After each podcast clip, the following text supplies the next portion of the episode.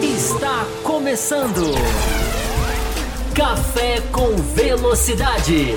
Com Fábio Campos, Thiago Raposo e Will Bueno. A dose certa na análise do esporte a motor. Para você que nos ouve no cafécomvelocidade.com.br ou para você que nos assiste no youtube.com barra Café com Velocidade, estamos começando mais uma edição, edição 789, estamos chegando na edição 800, teremos festa, vamos fazer comemorações e tudo mais. Vamos ver se vai chegar, sair. Eu acho que vai sair antes do aniversário, de 15 anos, essa edição 800 aí, pelo andar da carruagem, pela quantidade de corridas que a gente vai engrenar daqui para frente. Estamos voltando, a Fórmula 1 está voltando também na próxima semana, nós estamos voltando. Por enquanto, eu e o Will Bueno aqui na tela, mas Fábio Campos já está adentrando, saiu com alguns problemas técnicos, teve que reiniciar o computador, por isso que teve até um atraso da gente começar aqui, mas a gente já resolveu abrir as portas aqui para já começar esse bate-papo com vocês, enquanto ele reinicia o computador dele e adentra a sala também, para que a gente possa falar tudo que, enfim, que está antecedendo esse retorno da Fórmula 1 em Spa-Francorchamps, depois das bombas que nós tivemos aí nas últimas semanas. Vamos falar sobre as equipes, né, como que elas vão voltar depois dessas férias aí. Vamos falar também de regulamento. Foi assinado na semana passada, né, o regulamento dos motores para 2000 a partir de 2025. Vamos repercutir isso também. O que que isso pode mudar? O que que isso pode é, criar de, de, de novos cenários? Então vai ser um programa bem legal para fazer. Will Bueno, seja muito bem-vindo. Enquanto o Fábio Campos reinicia o computador dele, a Fórmula 1 está de volta, o Will Bueno. Mas foi umas férias bem conturbadas, né? Cheia de assuntos, cheia de coisas para falar. O senhor criador de conteúdo como é, teve muito trabalho. Seja muito bem-vindo. Saudações, Thiago Raposo, Fábio Campos, né, que vai entrar daqui a pouco, é, e ouvintes e espectadores do Café com Velocidade. Pois é, Raposo, as férias da Fórmula 1 foram agitadas, né? pelo menos nos bastidores. Tivemos aí é, essa, esse imbróglio envolvendo Piastri, Alpine, Alonso, Aston Martin, uh, que ainda não foi resolvido, né? pelo menos a parte Piastri, Alpine, McLaren, né? que ainda não, não, não se sabemos, né? não, não sabemos ainda oficialmente se é realmente a McLaren, apesar de tudo, tudo indica que seja. Uh, tivemos é, finalmente saindo uh, o regulamento né, dos motores de 2026, que já era para ter saído há algum tempo atrás, finalmente saiu. A gente pode aqui conversar um pouco também. A gente vai conversar né, sobre, sobre algumas questões, sobre as características, sobre se, se nos agradou ou não nos agradou. E nesse tempo, com todo esse agito, eu confesso que nem, nem, nem senti assim é, tanto tempo, faz tanto tempo assim que estamos sem Fórmula 1 e felizmente voltaremos para ver Spa-Francorchamps. Esperamos que tenha corrida em Spa-Francorchamps, né? Esperamos que tenha corrida esse ano, né? Pelo amor de Deus, né?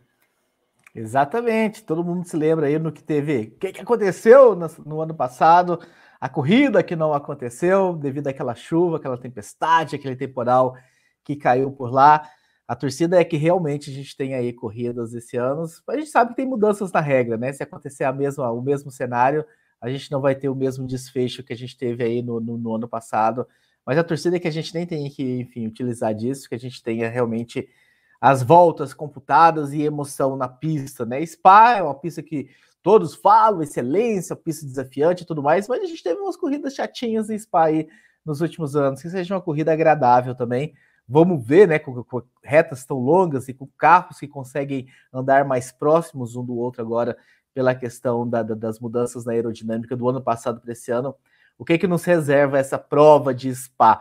Lembrando a todos vocês que nós temos sempre a possibilidade de vocês participarem do programa através do Super Chat. Já tem Super Chat aqui, inclusive.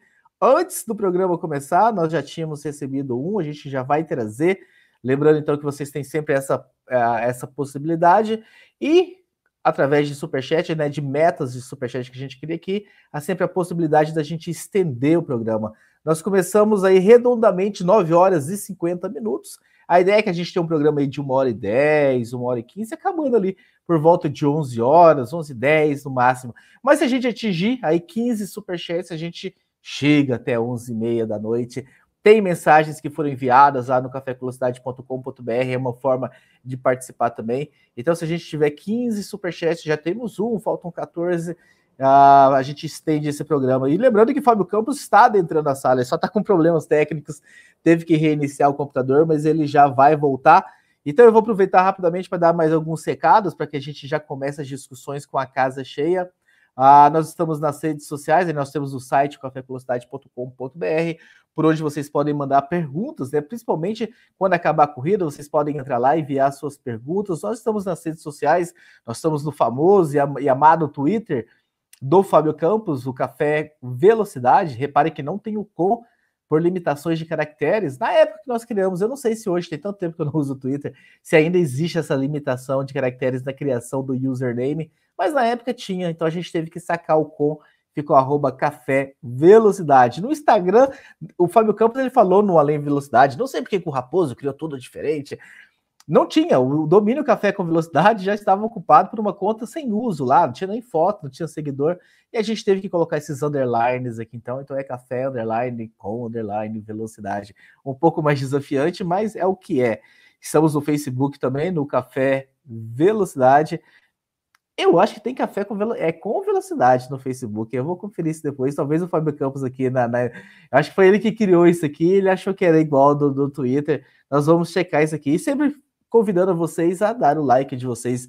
Lembre de dar o like aí. E nós temos um programa de apoio, né? Os apoiadores do Café Velocidade. Estou vendo vários aqui, membros, né? São os membros e os apoiadores. Você pode se tornar membro pelo YouTube. Tem um botão aí embaixo para você virar um membro. E se você preferir se tornar um apoiador, o endereço é apoia.se barra Café Velocidade, está passando ali embaixo. Nós temos atualmente três faixas de apoio. A faixa Café com Leite, que vai de 10 a 15 reais. Nessa faixa você entra para um grupo exclusivo de WhatsApp. Se você apoiar abaixo dessa faixa, no, no Apoia-se tem essa opção. Não tem né, nenhuma recompensa para quem está abaixo dessa faixa, mas de 10 a 15 reais você entra para um grupo exclusivo no WhatsApp. De 15 a 30 reais, a faixa Cappuccino, você ganha programas extras. Semana que vem tem, hein? Sempre que tiver corrida, Pós-corrida, a gente abre um programa extra aqui. Geralmente, corrida tem muito o que falar. E no programa principal não cabe tudo, não dá para colocar tudo aqui. E a gente abre só para repercutir aquelas outras coisas que aconteceram também na corrida, também importantes, mas que não couberam no programa principal. E se você entrar na faixa na, na, faixa maior que nós temos hoje, e vai ter mudança por aí nessa, vai ter uma faixa extra daqui a pouco. Mas se você entra na faixa extra forte, que é acima de 30 reais, você ainda concorre a um sorteio de, de uma senha, né, de uma licença, não sei como é que eu chamo, de um acesso ao F1 TV. E tudo leva a crer que semana que vem vai ter sorteio. Então, semana que vem há de ter programa extra e há de ter sorteio de, de, de F1 TV. Fiquem ligados, eu convido a todos vocês se tornarem, então, apoiadores ou membro do, casa, do canal. Lembrando que nós estamos no Spotify e no Deezer também. Vocês que preferem uh, ouvir do que assistir, até porque ali tem a possibilidade de você acelerar a velocidade e tal. No YouTube também tem, né? Mas ali às vezes tem gente que é mais do áudio do que em vez do, do da tela. Fica aí esse convite. Fala, Will Bueno, levantou a mão? Não, eu só levantei a mão para dizer que eu também sou mais do áudio do que do vídeo, é só, só por isso. Eu, eu ouço o Além da Velocidade. O Além da Velocidade, que é o programa que o Fábio Campos faz na quinta-feira, eu ouço ele em vez de assistir. Ah, até porque pela questão da estética, que, enfim, fica, fica melhor a, a ouvir do que assistir. Brincadeiras à parte, eu vejo, senhores, que Fábio Campos já adentrou a sala, ainda está ele ainda tá melhorando a câmera dele aqui, ele tá, enfim, não coloquei ele na tela. Não vou te colocar, Fábio Campos, fica tranquilo. Mas ele já apareceu aqui na nossa sala, já já então o Fábio Campos está aqui ah, junto com a gente. Eu vou trazer, então, Will Bueno, antes que ele chegue aqui, o primeiro superchat que nós recebemos da Cumatora Brasil, já que o superchat tem prioridade, e para dar tempo do Fábio Campos adentrar a sala e a gente começar o assunto da pauta ah, com ele aqui. A Kumatora mandou o seguinte: Mick está ameaçado na Haas ou é apenas perseguição, Will Bueno? É, eu não entendi a, a, questão da perseguição, né? Eu não sei, não entendi o, o, o porquê que ela diz que o, o Mick tá, está, está sofrendo perseguição. Ele não está sofrendo perseguição. É, e, obviamente, claro que ele está que ele tá ameaçado, uh, no sentido de que ele não tem, não tem contrato ainda né, com, a, com, a, como piloto titular para o ano que vem. Uh, tudo vai depender do que a Ferrari vai definir em relação ao futuro dele. Uh, eu acho que ainda uh, ele tem, né? Obviamente que ainda tem essa segunda metade da temporada para mostrar serviço, para melhorar seu desempenho, para de repente conquistar mais pontos, fazer é, é, mais, é, digamos assim, é, vender o seu peixe, vamos dizer assim, para que a Ferrari né, consiga manter ele na Haas. Mas essa semana, hoje ou ontem, não sei se foi hoje ou se foi ontem, né, que, que foi divulgado aí que o Antônio Giovinazzi vai fazer treinos livres 1 uh, ah, em Monza. Putz, agora não me lembro a outra, mas são dois, dois treinos livres uh, em duas etapas. Lembrando que uh, toda equipe é obrigada a colocar uh, jovens pilotos para fazer dois treinos livres durante o, durante o ano. O Giovinazzi não está dentro dos, dos digamos, critérios uh, de, de, jovens pilotos ou pilotos novatos, não, é, não é jovens, é novatos, né? São, é, não pode ter feito, acho pode ter feito no máximo dois GPs uh, ah, na Fórmula 1. Então o Giovinazzi já fez mais de 60 GPs. Uh, ah, não sei se a Ferrari de repente está pensando em colocar, é, é, trazer o Giovinazzi de volta para a Fórmula 1. se for o caso, ele seria, com certeza, imagino eu, que seria na vaga da Haas. Eu não imagino que a, Ferrari, que a Ferrari vai tirar o Carlos Sainz ou o Charles Leclerc para botar o Giovinazzi. Uh, então, há uma ameaça, há uma ameaça. Né? Essa, é, se especula uh, o nome do Mick Schumacher também na Alpine, como um dos substitutos uh, de, de Fernando Alonso. Fernando Alonso. Exatamente, né? Então, então assim, ameaçado tá, todos os pilotos que não têm contrato, de certa forma, estão. Tudo vai depender do que vai acontecer. Lembrando né, que essa, essa dança da cadeira aí, uh, ou seja, a gente, teve, a gente tem um piloto que saiu, que vai sair, que é o Vettel, que confirmou. E a gente tem um piloto que a gente sabe que vai entrar, que é o Piastri. Uh, então, teoricamente, né, essas. essas você está batendo, você tá batendo martelo que o Piastri vai correr ano que vem? Não, não é possível que ele não vai correr, né? Não é possível que ele não vai correr, né, né Não é possível tanta coisa que aconteceu não, é, nessas é, assim, duas ou três é, é, semanas. se, se, ele, se ele não correr em 2023, eu, eu, eu, acho que ele deu o maior tiro no pé da história da Fórmula 1. Né? Então, assim, eu.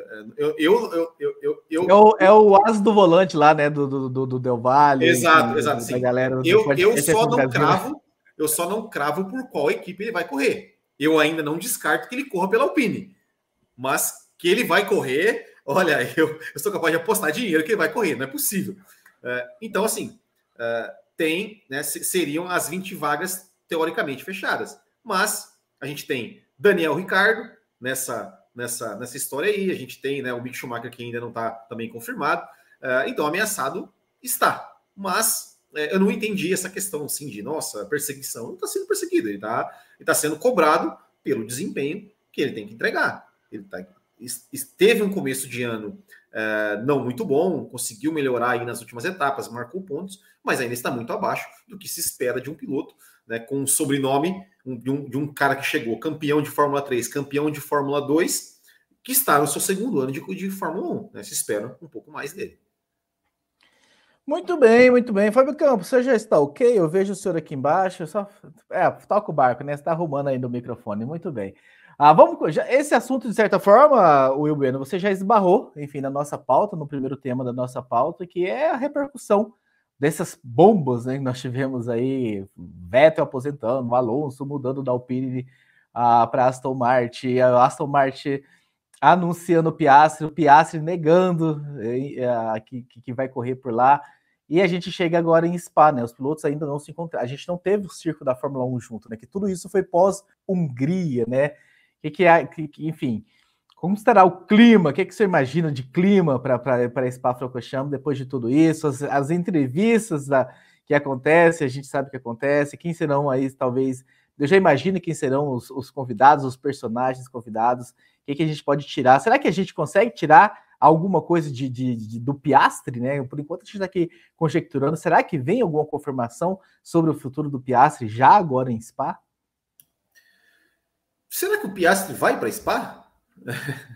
é, então, é, eu não, eu não, sei, fica, fica essa pergunta, não, não, não sei. Será que ele vai para Spa para ser colocado é, é, na mira da, da imprensa?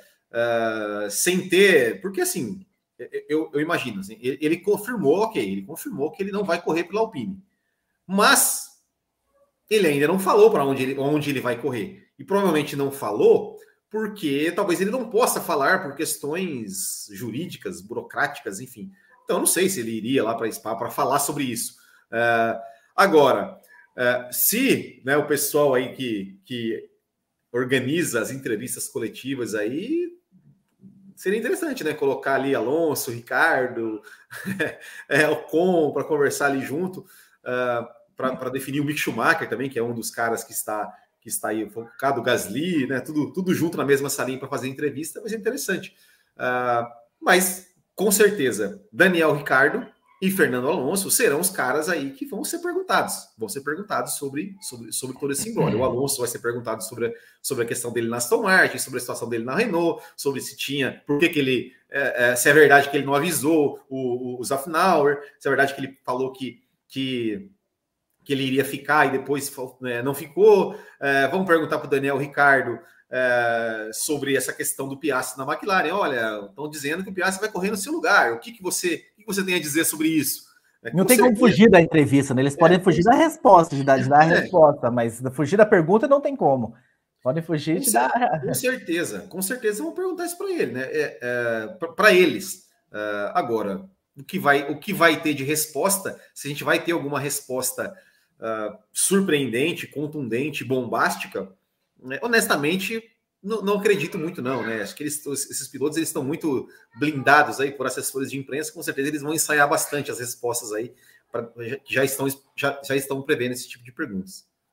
Muito bem, ainda em cima do tema, né? Nós temos aqui, em cima dessa questão de, de, de mercado de pilotos, season, nós recebemos mais dois superchats, né? Então já somos três superchats aí, restam 12 para batermos a meta, estendermos o programa. O Coitanal por falar em Giovinazzi, qual a lógica de rumor que diz que o Mick estaria fora do programa da Ferrari, enquanto o Jesus italiano continuaria?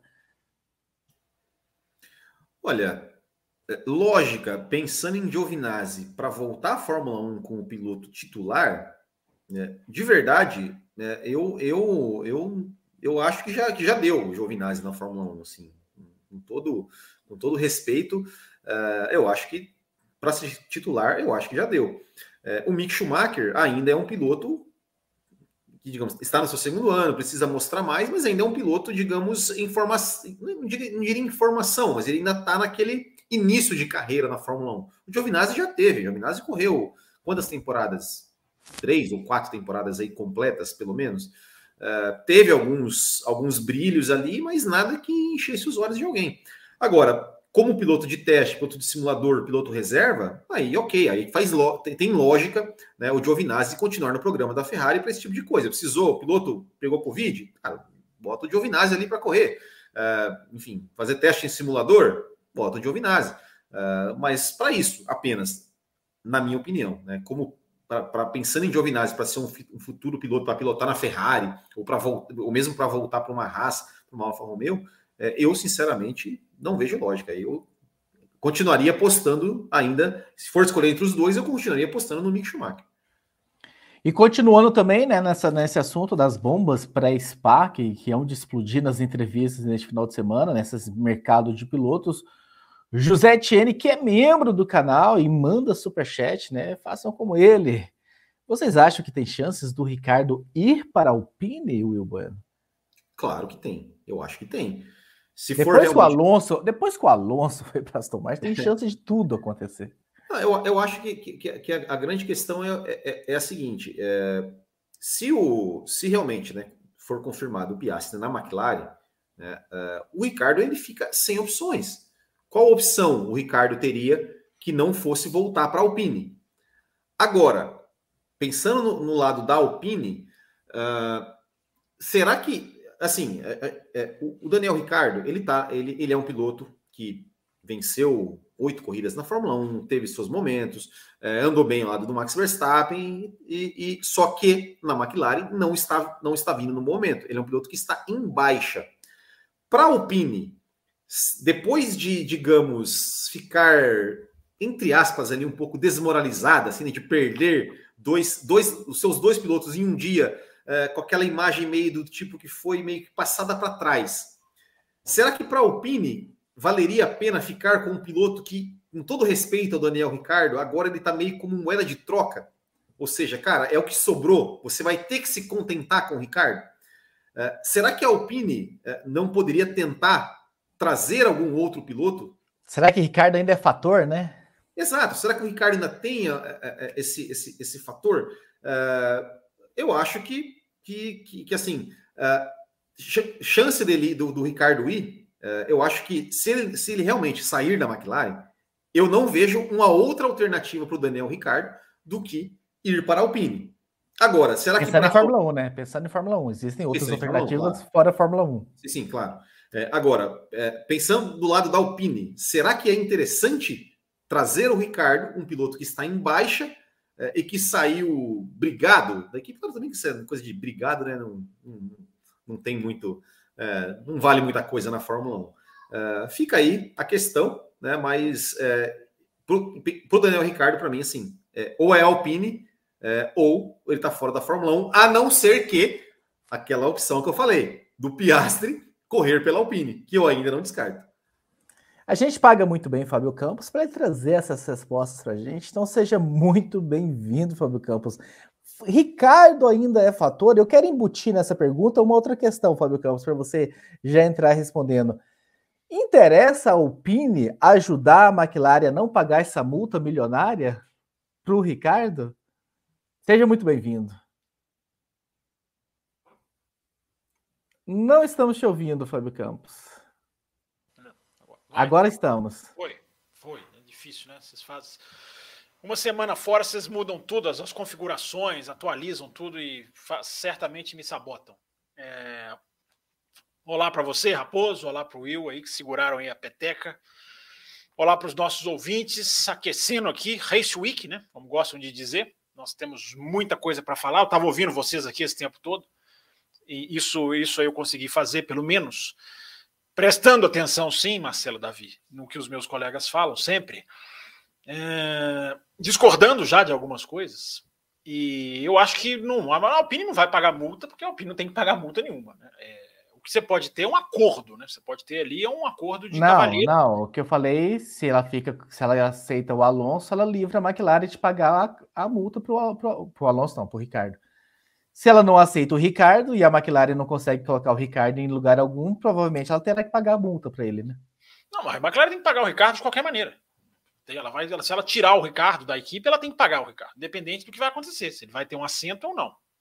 Né? Você vai você tem um contrato com o piloto e você vai tirar o piloto da sua, da sua, da sua equipe, você vai ter que pagar, independente do que acontecer.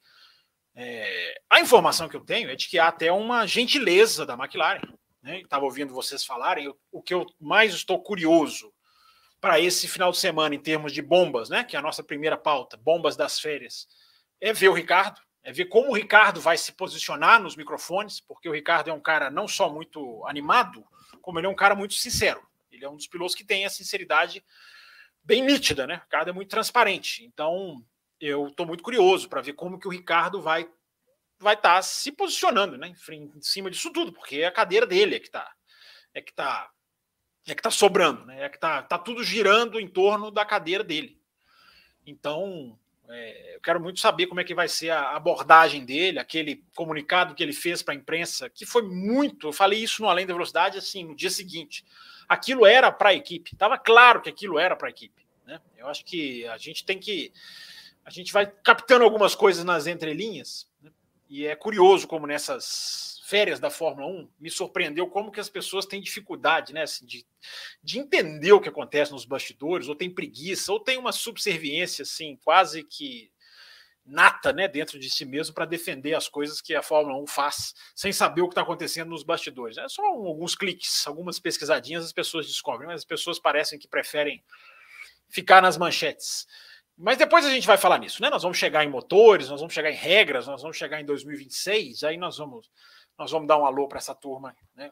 Para os AS. Eu vou explicar quem são os AS daqui a pouquinho. É, ASS, inclusive, sem muita, sem trocadilho em inglês. É, então, Raposo, eu quero muito ver o que vai acontecer com o Ricardo. Eu acho que o Ricardo é o. Eu já falei isso aqui, né? O Ricardo é o nó que vai ser. É quem vai soltar esse nó. Mas eu discordo de que o Ricardo tenha ou Alpine ou fora da Fórmula 1. Eu acho que se o Ricardo está no mercado, cara, ele vai agitar Alfa Romeo, ele vai agitar Haas, ele vai mexer com essas equipes. As equipes vão pegar um cara que não vai mais cobrar sei lá quantos milhões de dólares. Né? Eu, não, eu não gosto de chutar salário, porque, como diz o Martin Brando, nenhum salário. O Martin Brando diz que sempre negociou o salário dele e de outros pilotos que nunca viu o salário correto na imprensa. Nunca viu o número de salário correto na imprensa. Mas tem uma galera também fissurada com salário, né? Acho que os caras têm uma certa. É, um certo, digamos, uma certa tara né, por salário das pessoas. Salário, salário de piloto é o piloto que tem que saber, mais ninguém. Mas o Ricardo ganha muito. Né? E o Ricardo o Ricardo não vai sair, não vai, não vai pilotar na próxima equipe que ele for, seja Alpine, seja é, a Haas, seja Alfa Romeo, seja Red Bull, se um dia aconteceu, essas loucuras aí, igual o Alonso aconteceu, né? Alonso voltou para a McLaren, até hoje eu não consegui entender. Mas, enfim, é, o Ricardo não vai ganhar o que, ele, o que ele ganha. Ele não tem mais o mesmo valor. Eu acho que o Ricardo tem ainda uma. uma... Eu daria uma chance para o Ricardo. Eu até coloquei essa enquete no meu Twitter, lá no arroba Campos E qual foi o resultado? Não lembro. Vou abrir aqui. Não lembro mesmo. Estas suas férias. Não, não lembro mesmo. Você precisa ver a dificuldade de pegar no tranco. Mas hein, parece que está um mês. Assim, eu nem lembro. Foi a Hungria, né? O último grande prêmio. Nem lembro o que aconteceu. Quem ganhou. Quem ganhou na Hungria. Mas, enfim, brincadeiras à parte. Vou, vou pegar o resultado aqui da enquete. Foi uma enquete interessante, né? Se, se as pessoas dariam uma segunda chance para o Ricardo ou não. Ou se o Ricardo queimou to totalmente. Já já eu recupero aqui, mas eu antes, agora eu posso falar, porque a enquete já fechou, foi de semanas atrás. Eu daria uma segunda chance para o Ricardo, pelo que o Ricardo já mostrou. Eu acho que, em, te, Ricardo... em, termos práticos, onde tem vaga para ele? Alpine, Williams? Alpine, é Williams, que... Haas e Alfa Romeo, por que não? Por que, que qualquer uma dessas não podem? É... A Haas tem ali a dificuldade da cadeira da Ferrari. Agora, o Zul não tem contrato. O Zul, por exemplo, não tem contrato para o ano que vem. Ainda não tem. Pode ser que renove, pode ser que, enfim, que fique mais. Mas eu acho que o Ricardo, no mercado, ele vai balançar essa parte do fundo. Ele vai balançar, porque ele é uma. Eu acho que ele é uma moeda valiosa para essas equipes. Como o Bottas é uma moeda, foi uma moeda valiosíssima para Alfa Romeo. Você traz um cara que está acostumado a se comparar com o mais alto nível lá da Fórmula 1. Né? É uma coisa que está acontecendo com o Ricardo. Ele tem do lado dele uma, uma um parâmetro de, de qualidade gigantesco, que é o Nando Norris. É, você traz um cara experiente de equipe de ponta, um cara vencedor, um cara que sabe o que as equipes que ganham fazem.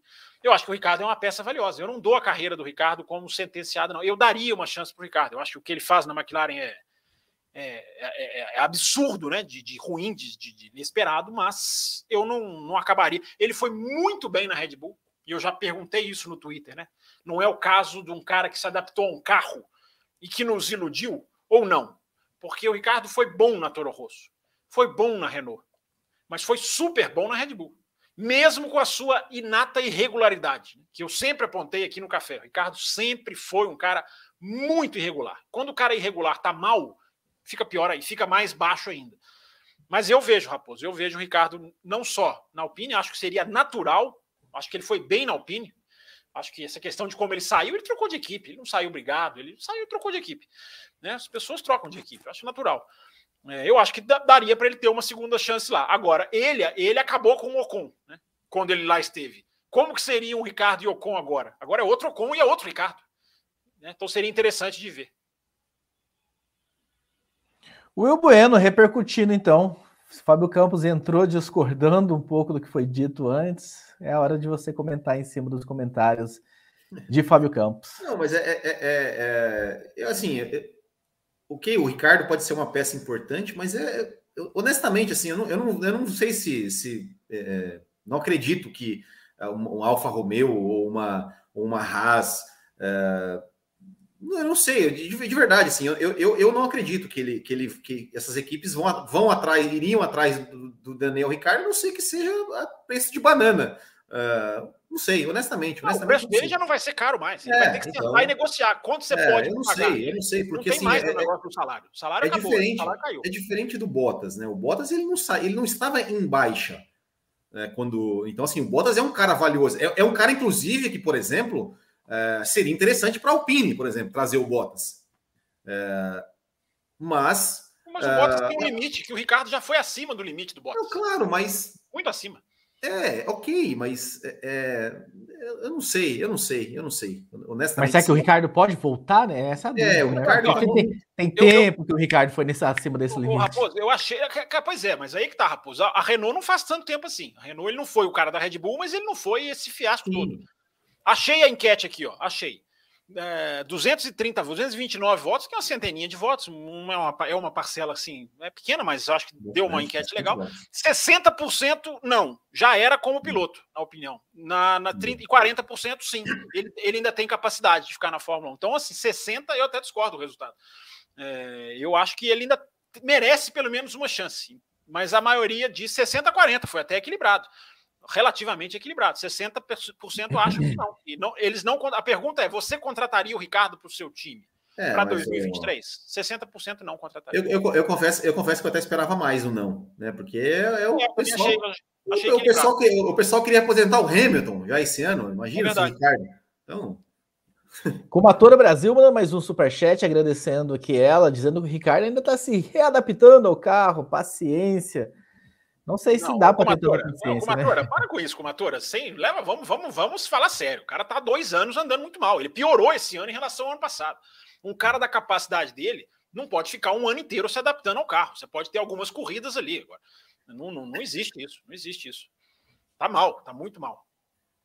E o Liminha também manda aqui a participação dele, né? Espero melhoria em todas as equipes. A gente já vai falar sobre isso, né? Como as, as equipes. Eu acho que a gente Liminha já pode entrar. É, Liminha, que é um dos mais recentes apoiadores, se eu não estou enganado. Exatamente, membro aqui se tornou e tivemos aí alguns membros entrando no Liminha, é dessa, dessa última leva, que vão ter, né? Se está na faixa Cappuccino ou Extra Forte, semana que vem tem bloco extra. Acabou o bloco principal.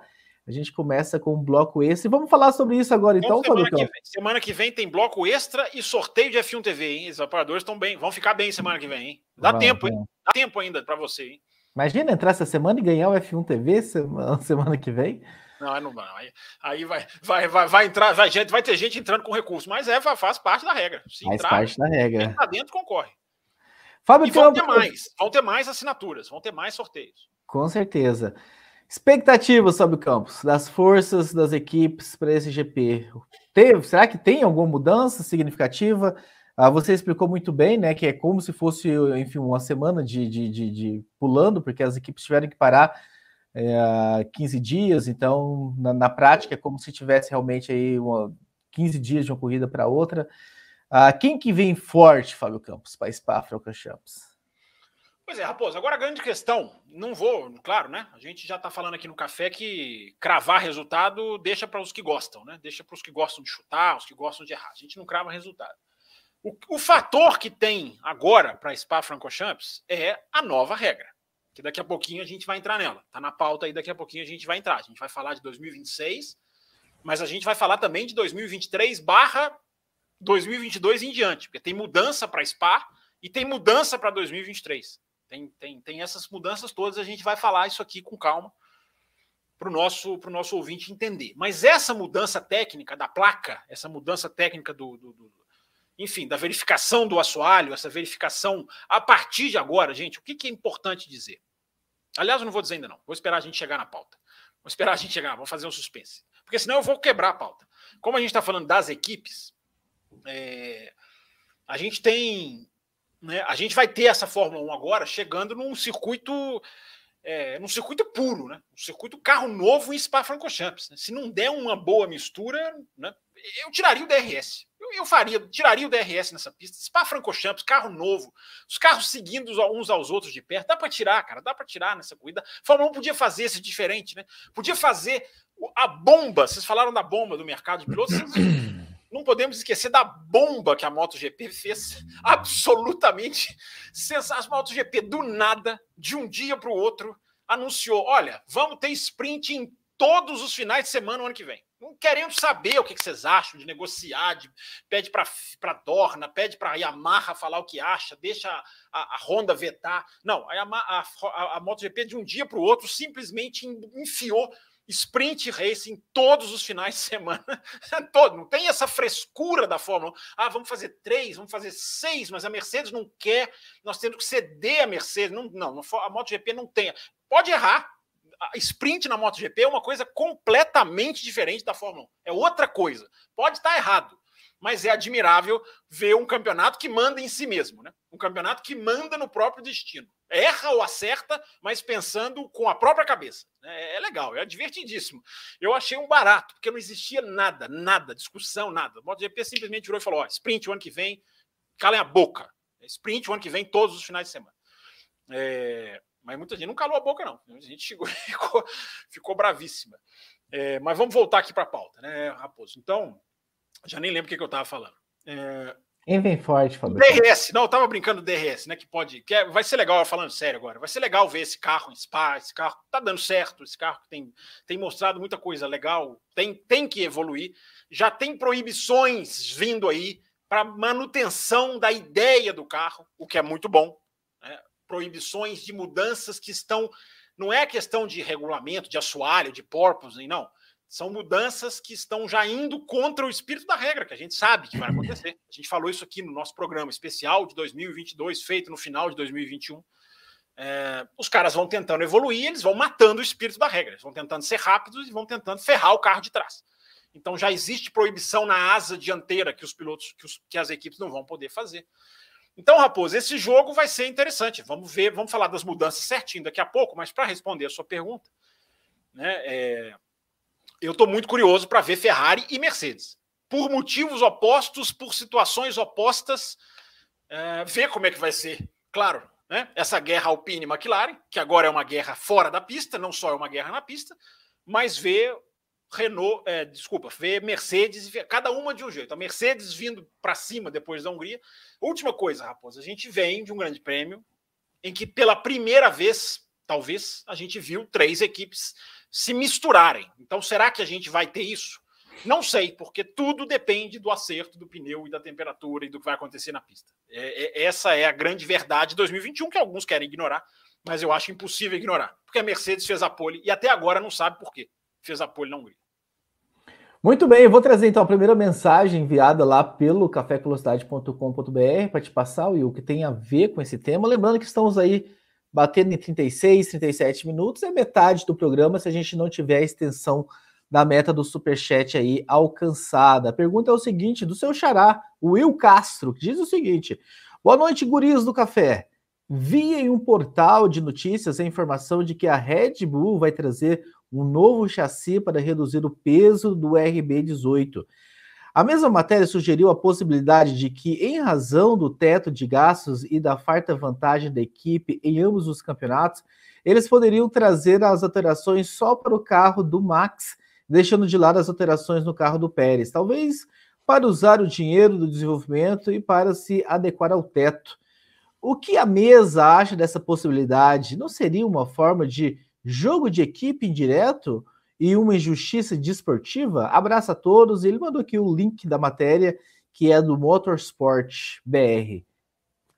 Eu confesso que eu não vi essa matéria. Confesso que eu não vi essa matéria. Não sei se o Fábio Campos viu e quer comentar. Uh, mas, mas só uma, uma coisa. O que, eu, o que eu sei é que a Red Bull ela está trabalhando para é, tentar diminuir, vai, é, é, diminuir realmente o peso do carro, deixar o carro mais leve né, para chegar no peso mínimo. Agora, essa questão de, de que ele falou de, de trazer uma é, algo só para um piloto e não para outro, isso é a coisa mais normal na Fórmula 1, isso sempre aconteceu. Né? Quem não se lembra dos tempos da Ferrari, né, em que o, em que o, o, o, o Schumacher corria com o carro novo, o Rubinho corria com o carro do ano anterior e só recebia o carro depois? É, então, isso é normal, né? ou seja, atualizações só para um carro, né, um, para um, um piloto, para um carro primeiro do que o outro. Uh, mas eu confesso que eu não vi, confesso que eu não vi. Depois até compartilhe com a gente o link que a gente vai, vai dar uma, uma olhada sobre isso aí nessa, nessa, nessa informação que eu realmente desconheço.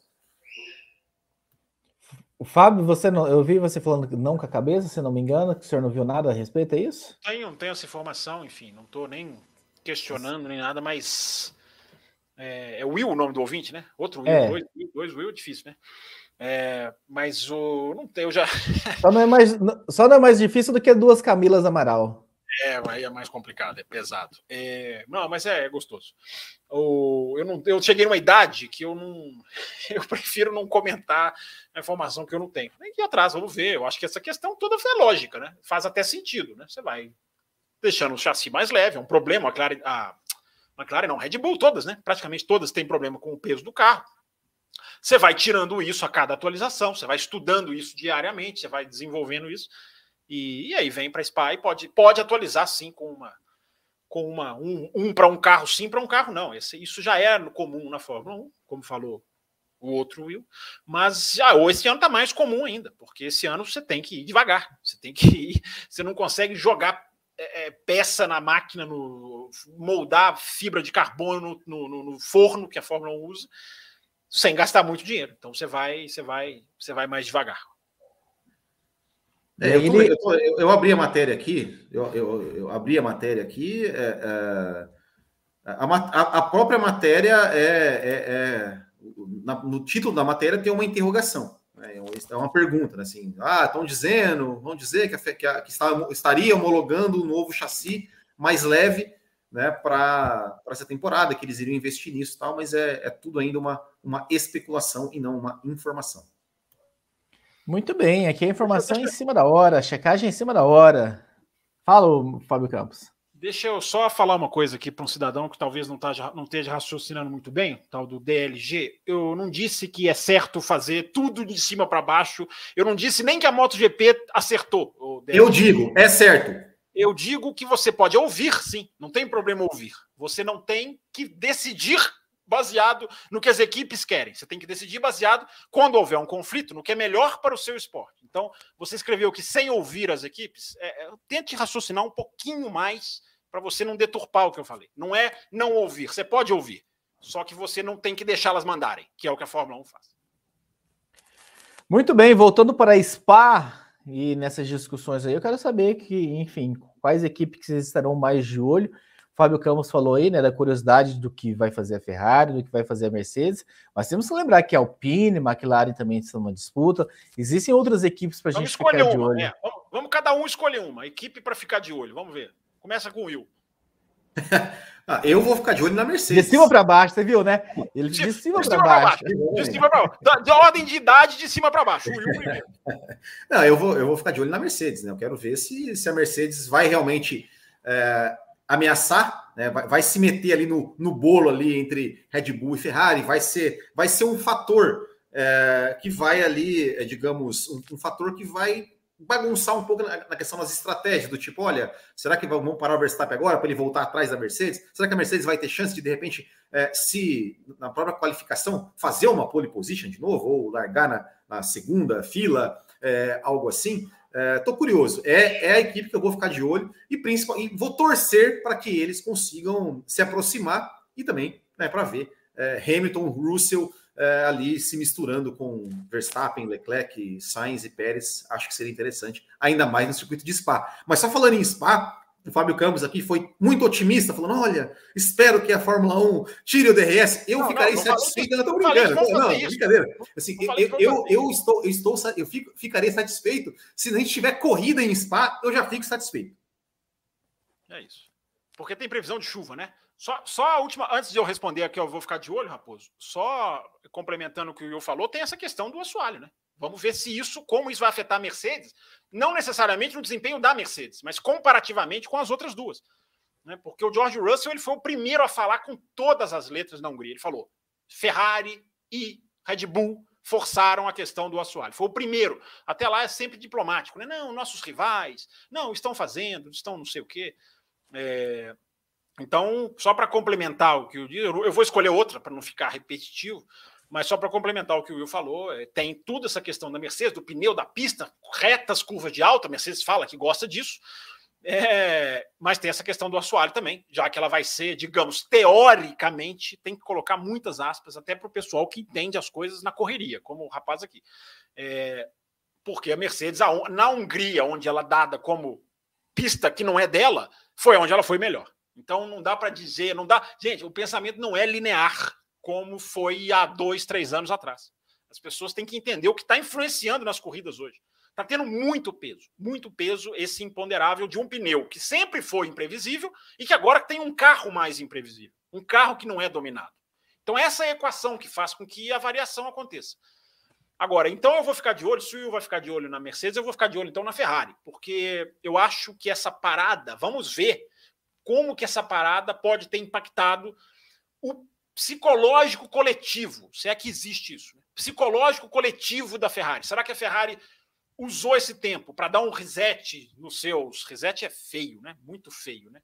Para dar uma reiniciada nos seus, nos seus, enfim, no seu modo operacional, aonde, aonde a Ferrari não se encaixa, que é na estratégia, como muito bem disse o Julian Palmer, que faz algumas colunas bem interessantes, eu recomendo.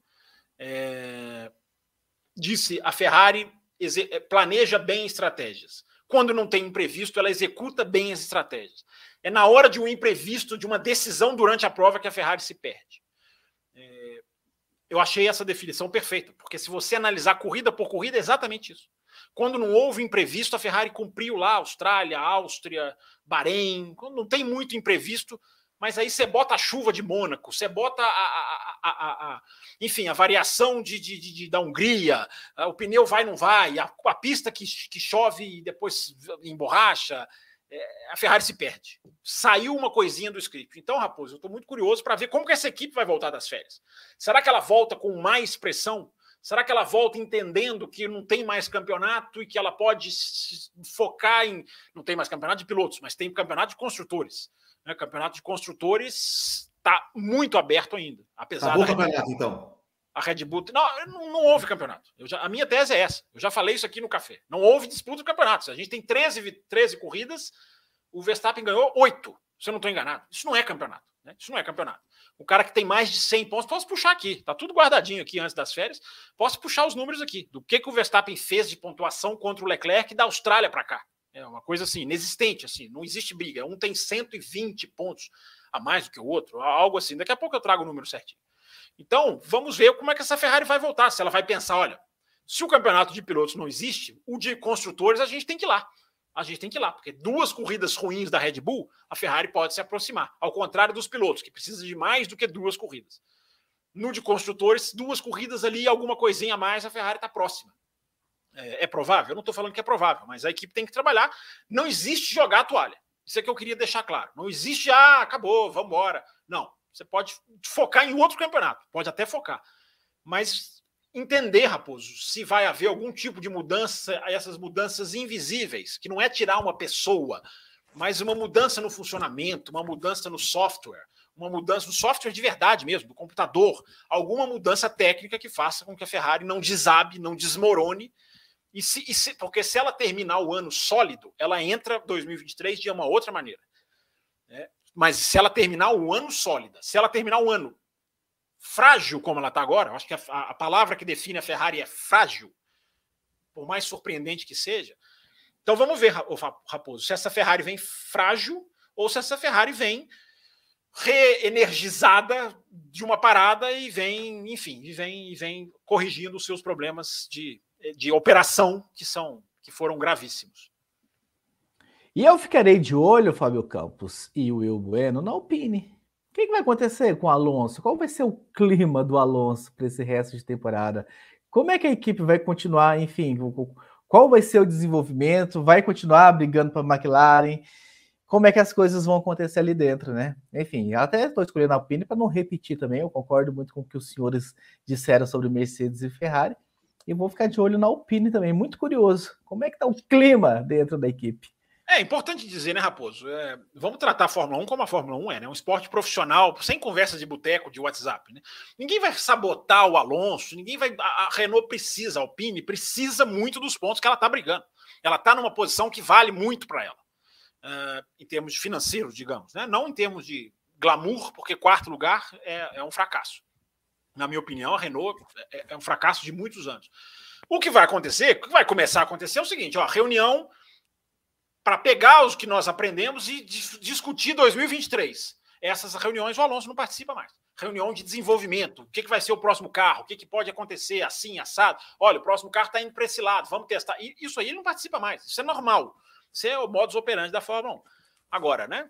analisando o automobilismo como ele tem que ser analisado, né? Sem, sem historinhas fantasiosas, sem dramatizações de novela, né? Vai ficar um clima, você tem razão. O clima não deve ficar muito, digamos assim, mas acontece, já aconteceu. O que, que foi o Alonso com a McLaren no final de 2007? O cara parou o carro no treino para não deixar, no qualifying, para não deixar o Hamilton fazer uma volta. E o cara foi lá, terminou o ano, quase que foi campeão. Por um ponto, dois pontos, era campeão. Então os caras vão ser profissionais. Agora, né? Vamos ver o clima na equipe. Vamos ver Alonso e Ocon. Vamos ver. O Alonso deu lá uma esperneada na Hungria, absolutamente sem, sem, sem razão de ser. Uma fechada do Ocon, absolutamente natural na largada. Esse tipo de coisa vai ficar mais interessante, eu acho. Muito bem, Fabio Campos, muito bem. Vamos mudar de tema agora. Eu, eu presto tanto atenção nas coisas que o Will abriu o microfone para falar alguma coisa e fechou rapidamente. Ele queria falar alguma coisa. Eu é que ele levar um bronca do Raposo, então não. não... Tá. É, o Raposo já está dando bronca fora do ar aqui, então é, então vamos correr. É, vamos correr. A ordem vem de cima, né? Então... A ordem vem de cima. Ah, antes da gente mudar de assunto, registrando rapidamente mais alguns superchats recebidos aqui, já que eles têm essa prioridade aqui. Ah, o primeiro aqui, temos dois do, do, Samuel, né? O primeiro ele diz, né? Será que o Daniel Ricardo demora para se adaptar a alguns carros porque é mais instintivo e raso na parte mecânica? Não como o Kubica, por exemplo, e aí ele manda outro na sequência, né? O Ricardo não tem o vocabulário da engenharia como Vettel, Bruno Senna ou Kubica. E qual time está na melhor direção da Rosa dos Ventos, Alpine ou McLaren? Que boa, que boas perguntas do ouvinte. Que boa, que bom ter um ouvinte também, né? Como vários, como a maioria, né? Atento, interessado. Interessante, eu acho que ele isso que ele falou do Ricardo, o Raposo, que vou até pôr na tela de novo aqui. Isso que ele falou aqui é muito interessante. Pode ser sim uma questão técnica, uma deficiência na parte técnica que ele tem, que pode sim fazer com que ele se adapte. É, é, é. é. Agora, ele se adaptou muito rápido. As pessoas esquecem também, né? Ele se adaptou muito rápido à Red Bull. Ele foi para a Red Bull em 2014 e no Vettel não teve mais chance. Pode ser ali um casamento de estilo. Eu acho que pode ser isso, Samuel. Agora, a sua, a sua teoria, que eu não vou usar responder, porque eu não trabalho na Fórmula 1 lá dentro, eu não trabalho nas equipes, e eu nunca vi informação nesse sentido. Agora, é uma teoria interessante, uma teoria que pode ser sim. O cara pode ter ali alguma questão que talvez ele não tenha desenvolvido e que seja assim. Agora, também ele é muito experiente para não ter, né? É, para não ter desenvolvido essa parte, porque isso é uma coisa que o cara vai aprender. Mecânica, parte técnica, o cara aprende, não é tão instinto, é aprendizado. Né? Quer comentar, Wilber? Ou libera o seu microfone aí? Não, é, é, é, é só o que sim, o que a gente ouve falar com relação ao Daniel Ricardo nesse, nesse sentido é, é a questão que ele tem alguma dificuldade de é, entender né, e passar né, para a equipe qual é o problema que ele está enfrentando no carro, o que, qual é o problema que o carro é, tem que, que ele não consegue achar performance. É, é o que a gente já ouvi é, isso de alguns jornalistas da Fórmula 1 é, dizer isso. Agora, se é questão mecânica, se é questão, como ele falou aqui, né, de é, comparando com o Kubica e é, outros pilotos, eu realmente também não tenho nem conhecimento técnico para dizer, para opinar sobre isso e muito menos informação lá de dentro da, da do, do paddock. Agora, o... Fábio Campos, o Nego, o Nego BR também quer saber como que faz para assinar F1 TV. Ele mandou o superchat aqui. Tem uma forma e tem outra forma, né, Fábio? Não, não, não, existe, não existe assinar F1 TV, Nego BR. Você apoia o canal na Extra Forte e você fatalmente, em algum momento, você vai ganhar. Porque você, se você não for sorteado na próxima semana, já já vão ter mais e já já vai vir um novo pacote. Quando eu falo pacote, vão ser vários sorteios. É capaz de todo mundo ganhar, não estou prometendo porque o número de, de, de, apoiadores na F1 TV no Extra Forte está tá crescendo. Então a gente tá não pode crescendo. estabelecer esse teto. Cuidado Mas, com essas promessas. Mais de 50% vão acabar tendo F1 TV uma hora dessas aí. Mais de 50%. Embora os sorteados de agora vão até o final de 2022. Né? O prêmio deles não é eterno. O prêmio é até o final de 2022. Quem ganhar agora vai até o final de 2022. Mas volta a concorrer em novos sorteios. Não tem essa de já ganhou, não concorre mais. Não, lá na frente, você continuando assim apoiador, você continua concorrendo a uma nova, a uma nova assinatura. Aqui, só, só uma questão aqui do, do, Samuel, né, que falou a questão lá do vocabulário, né, e ele perguntou qual qual está melhor na Rosa dos Ventos. A Alpine, já comprovando a nossa teoria, o acerto da nossa teoria, né, a precisão na análise do café, a Alpine já fez a teoria da Rosa dos Ventos. Né? A Alpine já tem um desenho de sidepod hum, estilo Ferrari que é aquele side pod que, que tem aquela, como se fosse aquela piscininha, né? Como eles brincam. É, o Alpine já foi para esse lado. Então a Alpine já virou a rosa dos ventos mais para o lado da Ferrari, que é exatamente o que nós prevíamos que ia acontecer. Não qual equipe, quem vai puxar a fila, mas nós falamos, vão convergir, já estão convergindo. Então, eu acho que a Alpine já, a Alpine já mudou. Quem está mais certo ou mais errado, a McLaren está mantendo a sua. A Alpine já virou. A Alpine já virou para o lado da Ferrari em termos de side pod, daquela estrutura toda lateral do carro. Muito bem, muito bem. Mudando de assunto agora, vamos falar das mudanças técnicas que já vem agora para a Spa.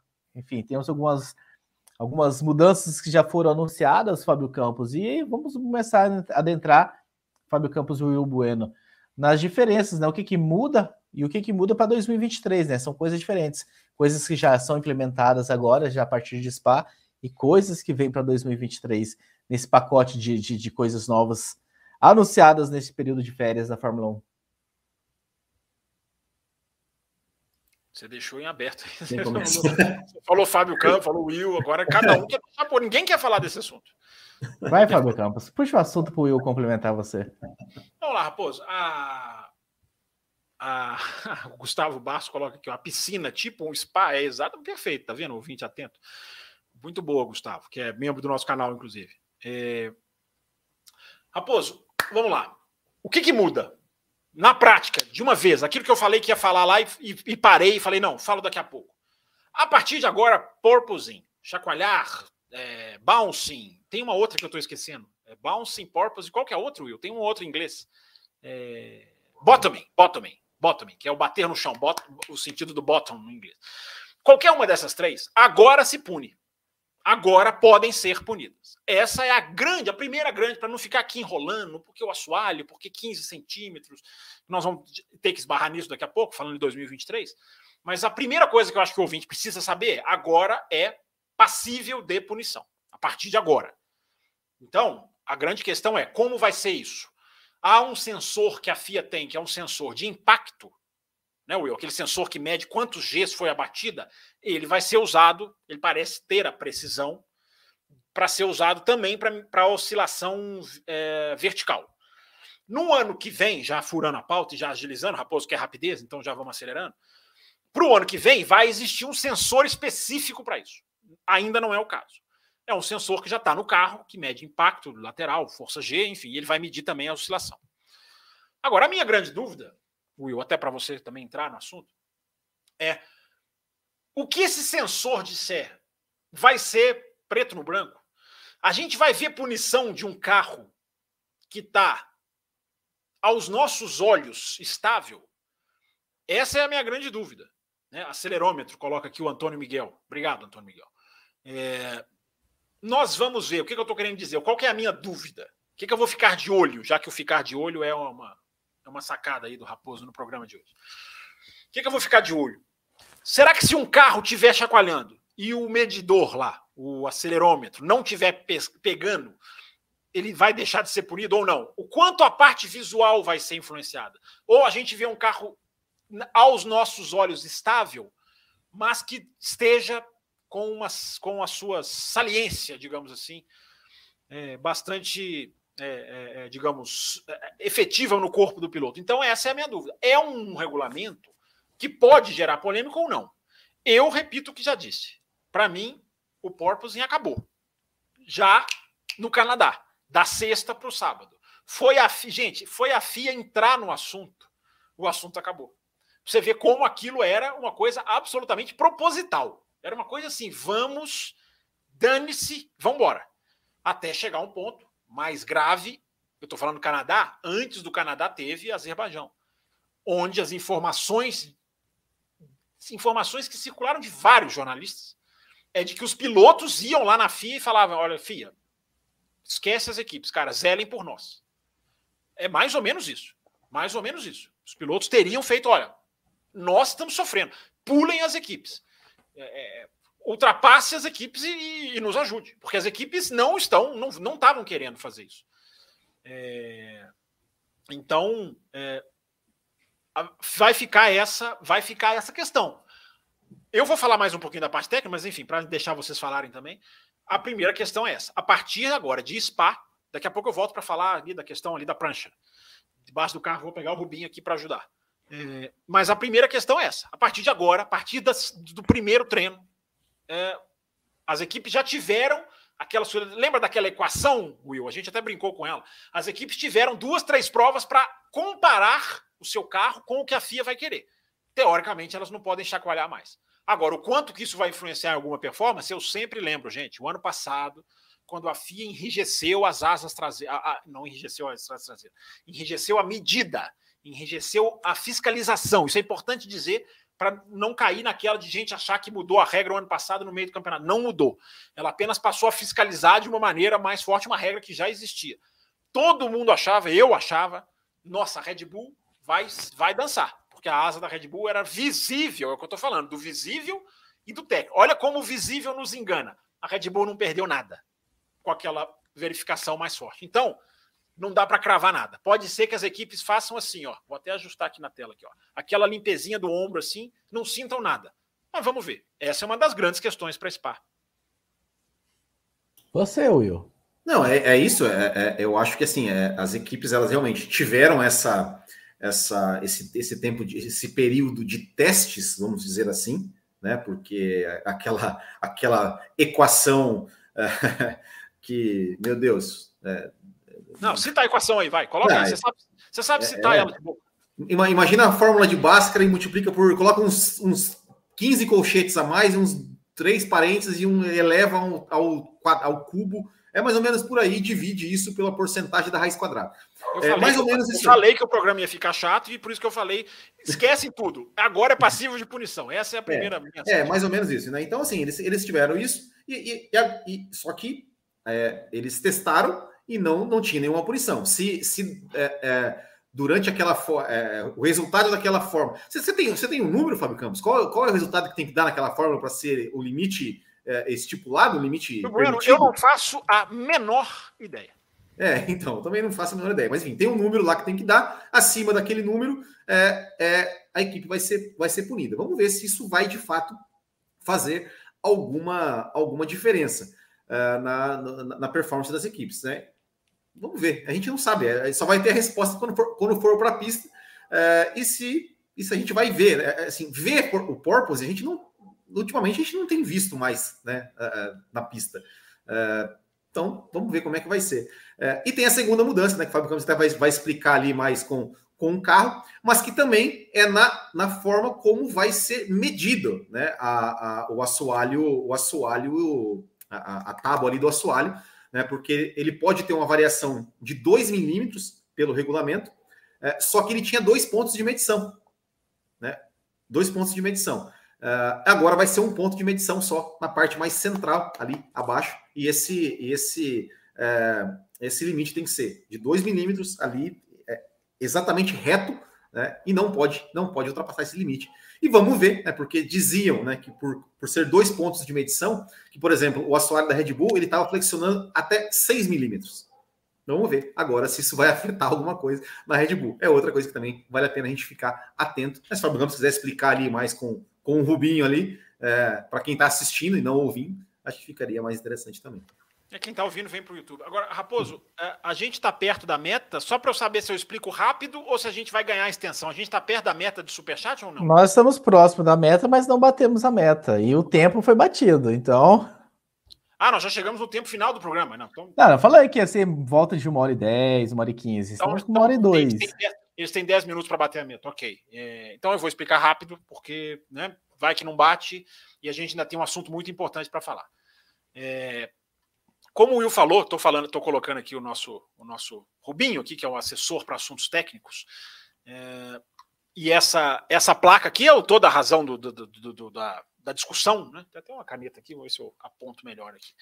É, e essa placa era engraçado, né? Porque essa miniatura do Rubinho já veio com uma, uma, uma, uma, uma um corte aqui, ó, que é bem parecido com o que as equipes estão fazendo, né? As equipes estão dividindo essa placa aqui, esse carro aqui que é de 2000, né? Já vem, claro que é diferente, claro que isso aqui não é uma, uma representação exata aqui nessa, nesse ponto aqui, mas é, é, é dá para visualmente explicar, né? As equipes estão fazendo, fizeram dois cortes aqui como se elas tivessem dividido essa placa em três e cada uma mexendo de uma maneira, digamos assim, meio que independente da outra. Cada uma flexionava num ponto, aí não flexionava no outro. É isso que o Will falou, que agora vai ser uma, uma, uma, uma, medição mais fixa. E outra coisa muito importante, que eu acho até que tem passado meio desapercebido, esses buraquinhos aqui, que tem no carro, que tem que é justamente aonde a FIA apoia o carro para fazer as medições. Então o carro é colocado em cima de um de um cavalete, como você vai medir, por exemplo, flexibilização da flexibilidade da asa traseira, da asa dianteira, enfim, o carro é o carro ele é firmado nesses nesses pontos aqui. e esses, nesses buraquinhos aqui, os, os, os skids, skids que são chamados né, no carro. E estes buracos passaram a ser usados como amortecedor pelas equipes. Então, esses buracos, eles meio que recolhiam e faziam com que o assoalho recolhesse um pouquinho mais também. Eles davam uma certa flexibilidade. Então, eu estava vendo até hoje, inclusive, que esses, esses buracos, aqui, aqui tem dois né, no Rubinho, mas na verdade são seis no carro. Uh, esses buracos vão cair para quatro no ano que vem, já se, já se diz isso. E eles já agora, para a Bélgica, eles têm uma rigidez que eles não podem mais vir, servir mais ou menos como amortecedor. Eles não podem entrar, eles não podem ser um, eles não podem ser, digamos, flexíveis. Eles têm que ter, se não me engano, 75% da sua área rígida. Então esse era um truque também que eles vão que eles faziam. Mas enfim, Raposo, bem rapidinho mesmo, brincando aqui com essa questão do tempo para não porque a gente ainda tem assunto importante para tratar. Isso é o que vai ser falado, isso é o que vai ser feito além dessa questão toda né, da que é, o, é mais importante até talvez do que essa da placa. Por que, porque é, é importante dizer, né? Por que, que a FIA está monitorando essa questão da placa, desses buracos?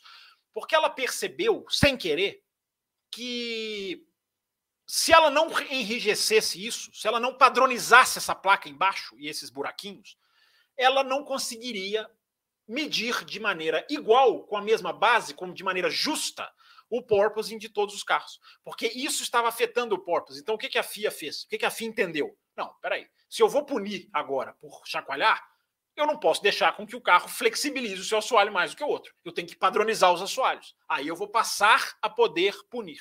Por isso se arrastou, por isso empurrou, por isso era para ser França. Primeiro falou no Canadá, que ia ser rapidinho, depois definiu França, aí esticou para a Bélgica. Mas a base é essa. Ela achou esses problemas no assoalho sem querer, porque ela foi desenhar a medida do porpoise para punir. Então ela achou que as equipes estavam ela percebeu que as equipes estavam fazendo uma coisa que para ela medir ficaria injusto. Então ela, ela padroniza para poder usar esses buracos, firmar o carro e para poder usar o sensor de uma maneira justa, porque isso estava. Aí a gente chega no 2023, né, Raposo?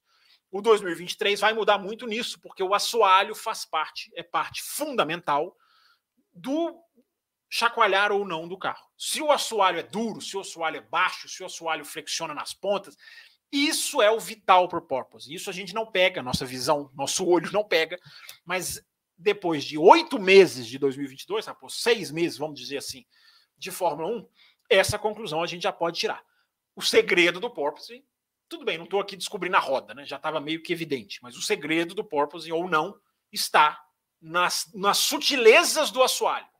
Não está em outras coisas, está nas sutilezas do assoalho. E é isso que a gente entra, se você quiser, Raposo, ler algum superchat, ou a gente bateu a meta ou não, ou eu entro aqui e arrebato essa questão de 2020. E eu, eu estou lendo aqui meta batida. Meta batida. Então a gente vai um pouquinho mais. É isso, Raposo? Eu não sei, porque você que comanda relógio aí, quando você está aqui. Exatamente, Fábio Campos. Vamos estender. Tem que uma musiquinha quando, quando bater a meta, assim, uma música de. Né, uma, um tema da vitória. Vamos colocar o tema, tema da, final. Tema da vitória? Que coisa horrorosa. tema da Fórmula 1. Põe lá o tema da Fórmula 1, não. Ah, vamos, vamos, como a gente vai fazer a, enfim, a mudança de tema agora, ah, vamos aproveitar, passar por esses últimos superchats que chegaram agora e, enfim, levou a extensão do programa. Os últimos que a gente havia lido eram os do Samuel, o Gustavo Basso mandou dois aqui. O primeiro é: queria saber as chances dos carros decolar no Spa. Decolar no sentido literal, literal do, do da coisa? Eu acho que talvez seja. É, porque, porque assim. Também entendi, não. não sei que você quer é, é que assim, ó, eu, eu, imagino que ele deve estar falando assim, né? Porque assim, o efeito solo, quando ele foi extinto da Fórmula 1, é, foi muito por conta né, dos carros, porque assim, quando o, o, o, carro fica muito grudado ao chão, o, o, fluxo de ar entra, mas quando esse fluxo de ar se des, desestabiliza, né, o ar é, passa, o carro, o carro acaba, acaba decolando. Então, obviamente que a FIA tem aí algumas, né, nesse, nesse regulamento foi feito isso, né, por exemplo, aqueles carros dos anos 80, 70, eles tinham, por exemplo, aquelas bordas laterais, né, aquelas saias laterais que, que para maximizar, vamos dizer assim, o efeito solo, e que quando aquilo, por exemplo, se desestabilizava, podia o carro levantar voo. Isso não tem hoje na Fórmula 1. Né? Então, isso não tem, é, eu imagino que não tenha. É, é, impossível não é, mas a, a, probabilidade de acontecer por causa desse regulamento do efeito solo é, é muito difícil acontecer do carro decolar. E aí, Fábio Campos, ele te pergunta, volte aí para a sala. Fábio Campos, tu já esteve em Spa? Vai ter no Além da Velocidade quinta-feira algumas cenas de Spa, alguma coisa especial? Contos de Spa? Nossa. O Gustavo dá a deixa, né? Ele deu a deixa aqui pra gente, inclusive, fazer a chamadinha aqui, ó. Tá aqui na tela, ó nessa quinta-feira, além da velocidade, especial bastidores de Spa-Francorchamps. Imagens, histórias. Vou tentar até colocar um vídeo que eu fiz aqui, tem um vídeo legal, pedir ajuda para o Raposo. A gente pode até subir esse vídeo no canal do Além da, do, no, canal do Café com Velocidade. É um videozinho ali de alguns minutos que tem várias imagens assim, legais que, enfim, compila algumas visitas que eu fiz. É, eu já tive em Spa cinco vezes, cara. Então tem história para contar, tem muita coisa legal, tem muita, tem muita, muito bastidor de Spa.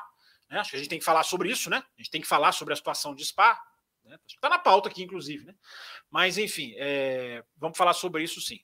Obrigado, Gustavo, pela sua pergunta. E não perca na quinta-feira os detalhes com, com mais tempo, sem esse, sem esse, essa, essa ditadura de cima para baixo. Né? Na quinta-feira é linear, nós somos eu e o ouvinte, ombro a ombro, lado a lado. Mas, enfim, brincadeiras à parte, quinta-feira especial, a gente vai falar bastante de, de, de Spa Francorchamps. Eu quero só matar essa questão de 2023, que a gente falou das mudanças para Spa, mas a gente tem que falar rapidinho das mudanças para 2023. Mas leia aí o superchat, Raposo. Samuel mandou mais um, né? Foi o Rico Penteado, que foi o engenheiro de motor da Renault, quem disse. A troca de informação com o Ricardo é nula. Com o Kubica, por exemplo, era riquíssima, o que acelerava a evolução. Perdão por insistir no assunto. É, é, é, era isso que eu, que eu, dizia, que o Ricardo ele não conseguia diz, é, informar, dar, dar o feedback do que do que acontecia no carro. É, obrigado pela, pela, pelo esclarecimento aí ao nosso, ao nosso ouvinte. Tem mais, tem mais, Raposo, vai. Nego BR, quando que vocês vão sortear uma camisa do campeão Max, o futuro bicampeão? Enfim, se, se a base camisa, de apoiadores... Camisa tem outro, outro rumo de camisetas aqui no nosso programa. Podemos providenciar, podemos providenciar isso aí. É. Tem que entrar lá, vai lá na loja do Botequim, lá deve ter lá. É. Aliás, cadê o vídeo do Botequim? Não é. Ah, eu mudei de computador, vou ter que baixar é. o vídeo. Vão, ter que me mandar o vídeo novamente para que a gente consiga colocar no ar. Ou o senhor coloque, já que o senhor também é roxo aqui da, da parada. Rodrigo Avelar, quem leva o vice-campeonato mundial entre Ferrari e Mercedes? Quem fizer mais pontos. Isso. Aí, aí, aí o cara faz um super chat, vocês diminuem o cara assim. Eu, eu respondo, eu respondo você, Rodrigo Avelar. Responda. Alguma das duas, Ferrari ou Mercedes. Mas enfim, ah, Rodrigo, bom, brincadeira, não... brincadeiras à parte, eu, eu, eu, é impressionante como a Mercedes está. É difícil não apontar a Mercedes, né? porque uma uma está muito apontada para cima e a outra apontada para baixo. Então, enfim, mas vamos ver, vai ser legal, vai ser interessante. E aí nós tivemos mais dois superchats para bater a meta. Gabriela Severiano mandou aí a contribuição dela, a gente agradece Pô, muito. Eu acho que ela quer que a gente fique calado. Quando manda superchat e não escreve nada. E ela é apoiadora, hein? Olha eu ali, acho ó. que é assim, calem-se, calem-se. Uma das últimas. Aliás, tem, a gente tem que falar isso, né? Já a gente está convidando para novos membros e novos apoiadores adentrar nesse né, time aí, mas está vetado, não pode mais nem Gabriel e nem Gabriela, porque já batemos a meta de Gabriel não, e Gabriela é naquele grupo. Isso, brincadeira, brincadeira. Venham mais Gabriel, Gabriels e mais Gabrielas. Meu Deus, meu Deus. Gabriéis e Gabrielas para o grupo, porque são, serão muito bem-vindos. Mas já tem uns 10 Gabriels ali, o Gabriéis, como o Fábio Campos quer. E o Vinícius Colsendei também mandou aí o mais um dele, que fechou aí e fez a gente bater a meta. Então, Fábio Campos, para a gente fechar com 2023 e pular para 2026. 2026 é muito importante. Vamos falar de Audi Porsche, né? Como é bom falar, né? De, de, perspectiva de novas equipes, né? Apesar de que tem um, gente que não, não, gosta, não. Tem gente que não. Tem muito tem fã que tá achando que Audi e Porsche não deveriam estar, tá, não deveriam estar tá vindo, não. Não são muito bem-vindas, não. Daqui a pouco a gente chega lá. É, não, só curiosidade, né, Raposo? Porque a gente, a gente aqui no café, a gente é muito ligado numa área que eu acho que as pessoas né, é, que gostam mesmo da Fórmula 1. Quem quer só assistir as corridas do domingo, enfim, assiste numa boa, não tem problema nenhum, escuta o café. Mas aquele que aquele que gosta de saber como a coisa é jogada nos, nos bastidores, eu acho que a gente tem meio que uma obrigação, né? Como jornalista, inclusive, eu me, eu me imponho essa obrigação de, de trazer algumas coisas, né? Como, como alguns detalhes são politicagem pura na Fórmula 1, né? Por que, que eu estou dizendo isso? O que, que era, o que, que era para vir para 2000, para o que, que vai vir para 2023? Aí não é só essa questão da prancha que eu, que eu, que, que, que é para Spa? Essa questão da prancha do fundo do carro, né, os buraquinhos e a questão de que o Porpoise agora vai ser punido. É isso. Para 2023, a coisa já começa a ficar mais séria, porque aí virão quatro mudanças. É, a, o aumento, de, o que eles chamam da garganta do difusor, né, que tem embaixo do carro, vai ser aumentada. Altura, gente, é, é, coisa técnica. Vai aumentar o, o, o funil, a distância para o solo. Vão fazer uma testes de flexibilidade, de deflexão, né, como eles dizem. Vão fazer esses testes mais rigorosos, ou seja, hoje eles têm uma carga que eles colocam no, no assoalho e essa carga vai ficar mais rigorosa, ou seja, as equipes vão ter que endurecer. A expressão é essa: endurecer o assoalho. Uh, e vão colocar esse sensor que eu falei, que eu falei que já era spoiler de 2023. Vão colocar esse sensor próprio para isso, um sensor próprio para se medir para se quantificar, eu acho que a expressão, inclusive, é essa: quantificar a oscilação aerodinâmica. Agora, onde que a politicagem entra, né, cara? Eles tinham colocado tudo isso, gente, é medida de segurança. Não precisa de votação. Não precisa de, de, de, essa maioria absurda, essa coisa de 10 votos da FIA, 10, aí as equipes têm que ter 8, não tem 8, tem ter, enfim, essa coisa que não funciona. Aí é o que o rapaz lá não entendeu, o que eu falei da MotoGP. A MotoGP, certa ou errada, a MotoGP decide por ela. Né? É, a MotoGP decide mais rápido, a MotoGP não, não, não se trava como a, Red, como a Fórmula 1 se trava. Né? Tá aí, olha, olha a dificuldade das sprints, olha a dificuldade da, da, de chegar a novas equipes, olha a dificuldade do motor de 2026, que a gente vai falar daqui a pouquinho. Enfim, Raposo, olha, olha como são as coisas. Tudo isso é medida de segurança. E o que, que a FIA tinha definido? As extremidades do assoalho, volta Rubinho, as extremidades do assoalho aqui, ó, Obrigado, Raposo. Até aumentou na tela. Aqui, ó, essa ponta do assoalho. O assoalho é isso aqui, gente. Essa parte preta que você vê sempre aqui nos carros de Fórmula 1. Isso é o assoalho. É, essa, essa extremidade do assoalho teria, teria que levantar 25 milímetros. Gente, 25 milímetros não é nada. Mas na Fórmula 1 é tudo. É, é, é uma mudança de projeto dos carros absurda. 25 milímetros, teria a, a, a, a, parte de fora do assoalho. Não vou ficar muito na tecnicalidade, não, só para deixar claro aqui essa questão da politicagem. Aí vem as equipes, reclamam, protestam, descem, não, não sei o quê, e essa mudança passou para 15 milímetros. Aí eu fico perguntando: se é uma mudança de segurança, não é negociável, cara. Você não tem que negociar uma medida de segurança. Se você está mexendo no carro para evitar o chacoalhar, você está mexendo no carro como uma medida de segurança, ou você errou na sua medida, o que seria mais um erro da FIA, ou você está cedendo a politicagem até para onde, até num ponto onde você não poderia ceder jamais. Não poderia ceder na parte comercial, não poderia ceder na parte de calendário, não poderia ceder na parte de novas equipes. Para mim, não tinha que ceder em nenhuma delas. Mas na de segurança é absolutamente é, é, é, é inegociável. Porque uma medida de segurança, teoricamente, vem para proteger o piloto, proteger vida, proteger piloto, proteger fiscal, proteger mecânico. Medida de segurança não se negocia. Mas é engraçado, os caras negociaram. Era de 25, passou para 15. Ora, então por que, que era de 25? O 25 foi errado? Ou não? É segurança, mas nós vamos ceder um pouquinho, porque eu repito, as equipes reclamaram muito, porque isso é uma mudança forte no projeto dos carros cara tá lá fazendo o carro de 2023, ele tem que mexer nisso. Não é pintar uma asinha de azul ou de verde, não é. Isso é uma mudança severa. É. Isso as equipes têm razão quando elas dizem, é severa. Mas se é por segurança, por que, que foi negociado? Por que, que passou de 25 para 15? É só para pensar na cama, diria o saudoso Joel Mirbet. Eu acho que é aquela negociação de quando você vai vender alguma coisa, você já coloca uma margem, porque você sabe que o outro já vai chorar. Pode ser, mas segurança não tem que ter margem. Se é segurança, meu amigo. Você ou... falou da. Oi? Diga, Will. Você falou que, que é, é, da borda do assoalho, uh, essa da, do tamanho do assoalho, a da garganta do difusor e a borda também do difusor também tem que ser mais rígida. É, né? a garganta do difusor. É. Vai ser mais, ser mais rígida, tem, tem, que ser, além, além de ser aumentado o tamanho, ela tem que ser também mais rígida, né? Ser, a rigidez dela vai ser maior. Então, enfim, Raposo, são mudanças fortes para os carros de 2023. Pode sim atrapalhar algumas equipes, pode ajudar. Nós só vamos descobrir isso lá no, no Bahrein, quando vai começar o ano, o ano que vem. É, não é na Austrália. A Austrália está definida. A Austrália abre 2024 e 2025, se eu não estou enganado. Podem me cobrar. Ela vai abrir esses campeonatos. O do ano que vem é o Bahrein.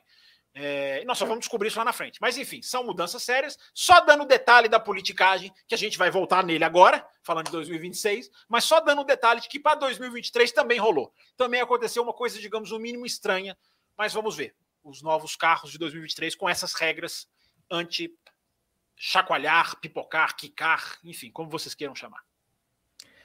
2026, novos motores, enfim, enfim, estamos aguardando essa enfim, esse, essa batida de martelo, esse anúncio, essa definição, já há algum tempo na, na, na, na Fórmula 1, mas só agora em agosto ela foi, enfim, anunciada e publicada e, e tornada pública aí.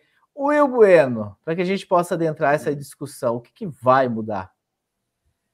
Bastante coisa, né, Raposo? É, a gente vai começar, assim, é, são, digamos, quatro pilares, né, que a Fórmula 1 é, que a FIA determinou na, na, mudança dos motores, que é o objetivo né, da mudança dos, dos motores. É, o primeiro é, é, a questão da. Eles vão. É, um, motor mais, digamos, ecologicamente, né? Ou seja, eles vão ter, vai ter, ele vai ser o motor de combustão interna, ele vai ser, é, vai ser 50%, né, vai ser 50%, o motor, o motor vai continuar sendo híbrido, 50% elétrico, 50% a combustão. Essa combustão ela vai ser com é, combustíveis é, sintético. Só rapidinho, só rapidinho, antes do Will continuar. Hoje a, a, porcentagem elétrica é muito mais baixa. Sim. 50-50 vai ser um enorme salto que a Fórmula 1 vai dar. Exatamente. Então, então assim. É, é Hoje é 20-80, né? Se eu não me engano. Por aí, 25, é, é por aí. Exatamente. Então vai ser 50-50. Uh, ah, então, assim, isso já são dois pilares, né? Manter a competitividade que eles falam, né? ou seja, vai manter o motor VO, uh, perdão, V6 híbrido. Uh, o segundo pilar é a questão do combustível, uh, o combustível sintético, né, de sustentabilidade uh, ambiental. O terceiro pilar é a questão né, da sustentabilidade financeira, ou seja, eles vão ter unidades de potência mais, mais baratas, mais peças, mais peças serão padronizadas. Então, por exemplo, o motor de combustão interna, né, eles têm, ele tem duas partes. É, a parte mais de cima, vamos dizer assim, desse motor, ele vai ser mais padronizado, vai ter componentes mais padronizados ou mais restritivos, ou seja, você não vai poder mexer muita, ter muita diferença entre um e outro. E não, não, ao contrário, né, não, Will? A parte de baixo é que vai ser mais. Perdão, exato, exato. Tem razão, desculpa. É, exatamente. A parte de baixo é mais, é, é mais padronizada e a parte de cima vai ser onde vai focar mais a parte do desenvolvimento. Então vai ter muita, é, é, vai ser componentes mais baratos, alguns, alguns é, até componentes materiais de fabricação dos componentes dos motores, eles vão ser mais restritivos no, no, sentido assim, ó, alguns materiais mais caros que têm um custo mais alto, ele vai ser, vai ser proibido, ó, não vai poder fazer peças do motor com esses materiais que ainda não foram ditos quais são. Uh, e o último pilar é, é, a questão do desenvolvimento tecnológico, né, para tornar mais atrativo para que novas novas é, é, montadoras, novas empresas, novas parceiras entrem na Fórmula 1. Né? Então a gente tem, por exemplo, a questão do, do da retirada do, MG, do MGUH, né, que vai ser, vai, vai ser extinto, uh, e para que né, novas, novas uh, empresas, Audi Porsche já estão aí, estavam esperando né, essa, essa, essa assinatura, essa batida de martelo para poder oficialmente uh, anunciar essas entradas. Vamos esperar quando isso vai acontecer. Uh, então é isso, né? São esses quatro fatores. Peraí, você esqueceu o mais legal de todos. O mais legal é o seguinte: é, vai, vai haver agora um monitoramento de diferenciação de performance para que os layouts não sejam tão diferentes e que não haja um salto de uma montadora para outra. Vai haver uma, um monitoramento do equilíbrio, que é o que eles falam no primeiro pilar, né, que é a questão ali da, da, da esportividade. E isso é a parte que eu achei mais legal. Sacadas como a da Mercedes em 2014, de dividir o turbo, o split turbo, uh, não vão ser mais permitidas. Vai, vai haver um rigor maior, claro, vai poder se desenvolver, vão poder se criar coisas, mas dentro de uma caixinha mais restrita, o que eu acho absolutamente interessante e, e produtivo. Porque uh, hoje a gente vive um momento, que eu não sei se vai até 2026, de um equilíbrio nos motores, de um certo equilíbrio, que tem que ser preservado que tem que ser preservado. Você está lá pesquisando, como o Will falou, a parte de cima do motor vai ser mais liberada. O que, que tem na parte de cima do motor? Os pistões, enfim, aonde, aonde a questão, aonde o combustível é, digamos assim, emitido. Ali você vai conseguir, você vai poder pesquisar maneiras mais eficientes de fazer isso. Mas você não vai ficar com a liberdade de criar um motor que acaba com a concorrência, acaba com a disputa. Eu sei que tem gente que adora torcer por pistão, tem gente que adora torcer por cabeçote e tem gente que prefere um vira-brequim bonitinho do que equipes batendo roda com roda. Eu sei que pessoas têm essa preferência. Agora, eu acho que esportivamente não tem como negar. Não há como não há como não aplaudir. Essa filosofia ela não está ali na regra, mas ela tá, ela foi explicada por, por, por, membros da FIA como a intenção depois, porque depois que a FIA solta comunicados, alguns dos seus criadores explicam e na explicação está isso: monitorar para não deixar com que uma equipe dê um salto de qualidade. E a gente e sabe que essa regra. Também, desculpa, e também, também vai ter limitação na, na, na no tempo né, de, de, desenvolvimento, bancadas, né? O tempo de bancada para você desenvolver né, tanto o motor de combustão interna quanto o, o RS. Então, assim, para 2020, é, 2026 vai ter um, um pouco, né, é, 700 horas e 500 horas de limite para desenvolver, né, tanto o motor de combustão interna quanto o RS. A partir de 2027 serão 400 horas que eles vão ter ali de bancada para poder né, uh, fazer os testes nos motores. Então isso também vai ser uh, devidamente equilibrado para também né, ajudar, a, além de aumentar a, a, a competitividade também, a redução de custos. Não, e mais legal ainda, mais uma cereja nesse bolo que o Will já confeitou novas montadoras vão poder gastar 10 milhões de dólares extras nos primeiros dois anos e 5 a mais no terceiro. Porque vai ter um limite de orçamento. Né? Vai ser 95 milhões de, de, de limite para. Vai ter um limite de orçamento do motor. Hoje tem né, do, do, do, do geral e não o motor não entra. Agora vai ter um próprio para o motor. 2023, 24 e 25, 95 milhões, que passa para 130 em 2026. Né? Ele aumenta. Por que, que ele aumenta? Porque o motor de 2026 é novo uh, em, em, em 23, 24 e 25, o motor atual está congelado. Então, os 95 estão para você usar lá no motor lá da frente, porque o motor atual está congelado.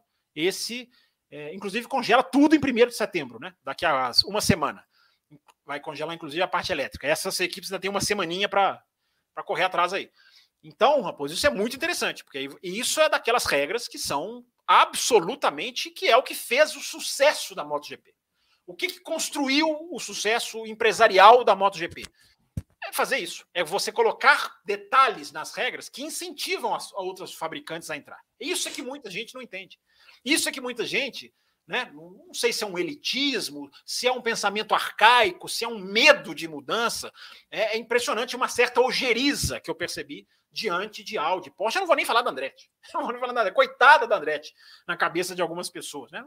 Passa para lá, sai para lá, Andretti. Alguns defendem, né? Eu não consigo entender, jamais vou entender. Eu, eu defendo o esporte. Cada um defende o que quer.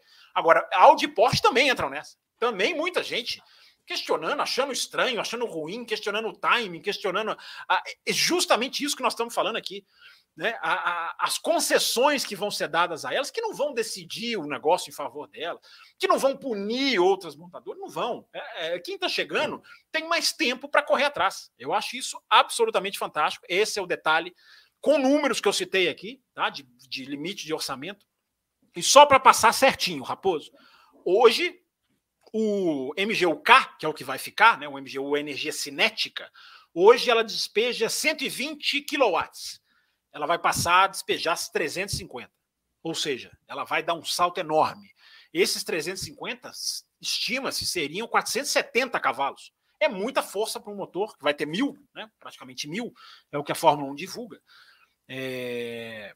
Isso vai ser muito interessante. Né? A Fórmula 1 dando essa guinada para o lado que o mundo está indo. Né? Porque em 2013, peguei um dado aqui também para trazer, em 2013, um carro de Fórmula 1 usava 160 quilos de combustível, sempre lembrando, combustível medido em quilos na Fórmula 1. Muita gente sabe, mas não custa lembrar. Em 2013, um carro usava 160 quilos numa corrida. Em 2020, já eram 100. Já passou, já até antes disso, né? Mas só para pegar 2020, um ano aqui, já eram 100 quilos por corrida. Em 2026, esse número cai para 70. Ou seja, a Fórmula 1 vai gastando menos combustível. Mesmo sintético, ela vai puxando menos, porque todo combustível tem um trabalho para fazer. Então, quanto menos combustível ela passar a usar, mais limpa ela é. Então, esse número cai em 2026, Raposo.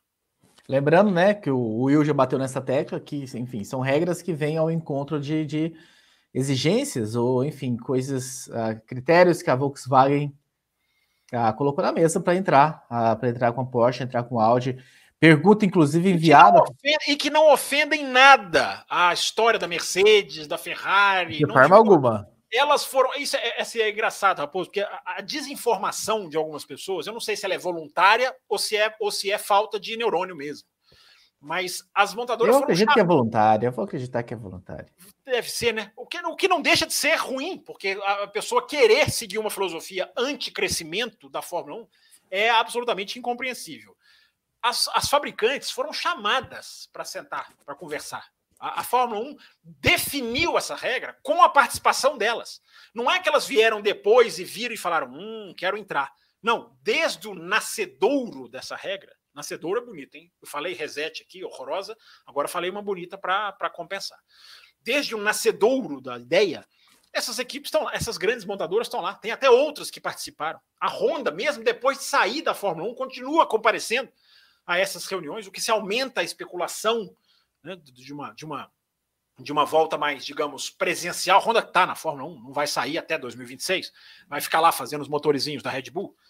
É, mas essas, essas, essas, essas fabricantes, Raposo, elas, elas participaram da regra. Então elas, elas, elas colocaram, para eu entrar, eu quero isso, isso e isso. E é engraçado como tem gente que acha ruim, cara. Tem gente que acha que isso está errado. Tem gente que acha que, não mere... que elas não deveriam fazer isso. É claro que elas deveriam. Elas colocaram a proposta delas. Uh, que eu repito, devem sempre ser analisadas se há alguma coisa esdrúxula, se há alguma coisa absolutamente sem razão, sem razão de ser. Não, tem, não tinha nada disso. É como vocês falaram, elas pediram para tirar o MGUH, que não vai para o carro de rua. Não vai. É uma coisa que acabou com a Honda, uma tecnologia dificílima de se domesticar, de se, de se dominar, melhor dizendo, e que foi o grande, a grande vergonha que a Honda passou. A Honda se arrastou por muitos anos, principalmente por causa dessa peça. Então isso assustou as outras fabricantes. Agora elas falaram: tira isso. Aí, por que, que vocês acham que Mercedes, Ferrari e Renault aceitaram? Porque também viram que isso, isso pode ser retirado. Isso não é nenhum, nenhum tiro no pé. Então, os caras vão lá e retiraram. Elas falaram: quero combustíveis sustentáveis, porque eu quero passar isso para o meu carro de rua. Aí vai a Fórmula 1 corretamente e aceita. Porque beneficia Mercedes, beneficia Ferrari, beneficia Renault. Entendeu? Só que a, a, a, Raposa, a turminha da ignorância, a turminha que quer ser ignorante, vem com essa de que não, não pode. Como que essas fabricantes chegam querendo impor? É de uma desinformação assustadora, Raposa. Eu diria assustadora a, a desinformação. Posso continuar aqui, mas não sei, tem algum superchat, alguma. alguma Tenho pergunta enviada no cafécomvelocidade.com.br. Jorge Barbosa, salve equipe do café. Parece que Porsche e Audi não está com tanta pressa para entrar na Fórmula 1, porque foi divulgado que eles pediram tempo para analisar as novas regras. Mas onde está a urgência que era falado? Onde as equipes da Fórmula 1 estavam atrasando o regulamento de propósito para atrasar o desenvolvimento das novas equipes e fornecedores de motor? Jorge, deixa eu te responder, Jorge. Eu não sei há quanto tempo você acompanha a Fórmula 1, mas eu vou dizer uma coisa que eu espero que você guarde. É, eu vou começar pela sua última. Né? Aonde estava o atraso? No seguinte fato, Jorge. Tiraram oito meses da Porsche e da Audi. Tiraram oito meses. Mais do que oito. Porque esse regulamento era para ser aprovado em Abu Dhabi 2021. Ali, dias depois, dias antes, quando o Conselho Mundial se reuniu. Esse regulamento estava pronto para ser aprovado ali. E veio até agosto, sem nenhuma grande mudança nenhum grande debate, nenhuma grande controvérsia. Não existiu. Esse regulamento aprovado, ele tem um detalhe ou outro diferente do de dezembro.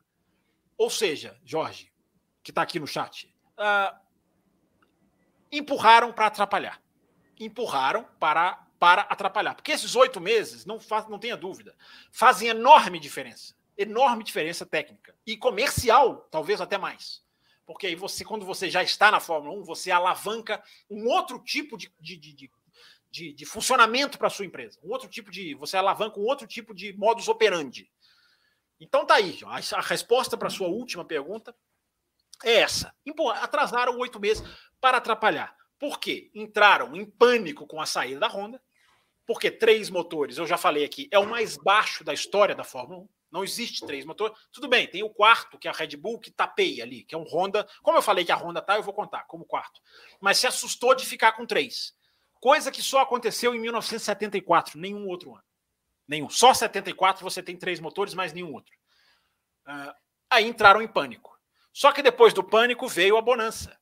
Veio o Drive to Survive, pandemia, limite de orçamento, dinheiro entrando. Aí as equipes pensaram: não, então peraí vamos atrapalhar o máximo que a gente puder. Não precisamos mais tanto desses caras.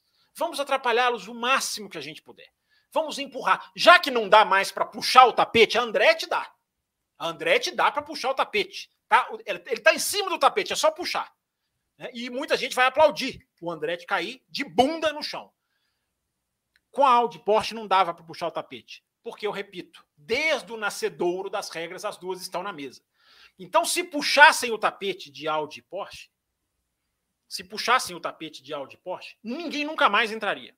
Ninguém nunca mais entraria, porque seria uma coisa tão, tão é, digamos, maligna, que só daqui a uma década alguém ia tentar entrar. É, a câmera está embaçando aqui, alguém falou aqui, eu vou, vou, vou já vou arrumar. É, então, Raposo e Jorge, o atraso foi proposital. Eu não tenho a menor dúvida, Jorge. Porque, inclusive, nesse meio tempo, cai o Pete Bayer. O Pete Bayer era o gestor esportivo da FIA para a Fórmula 1, encarregado de cuidar da transição dos motores. E ele cai com a informação de que cansou de lutar contra as que estavam lá.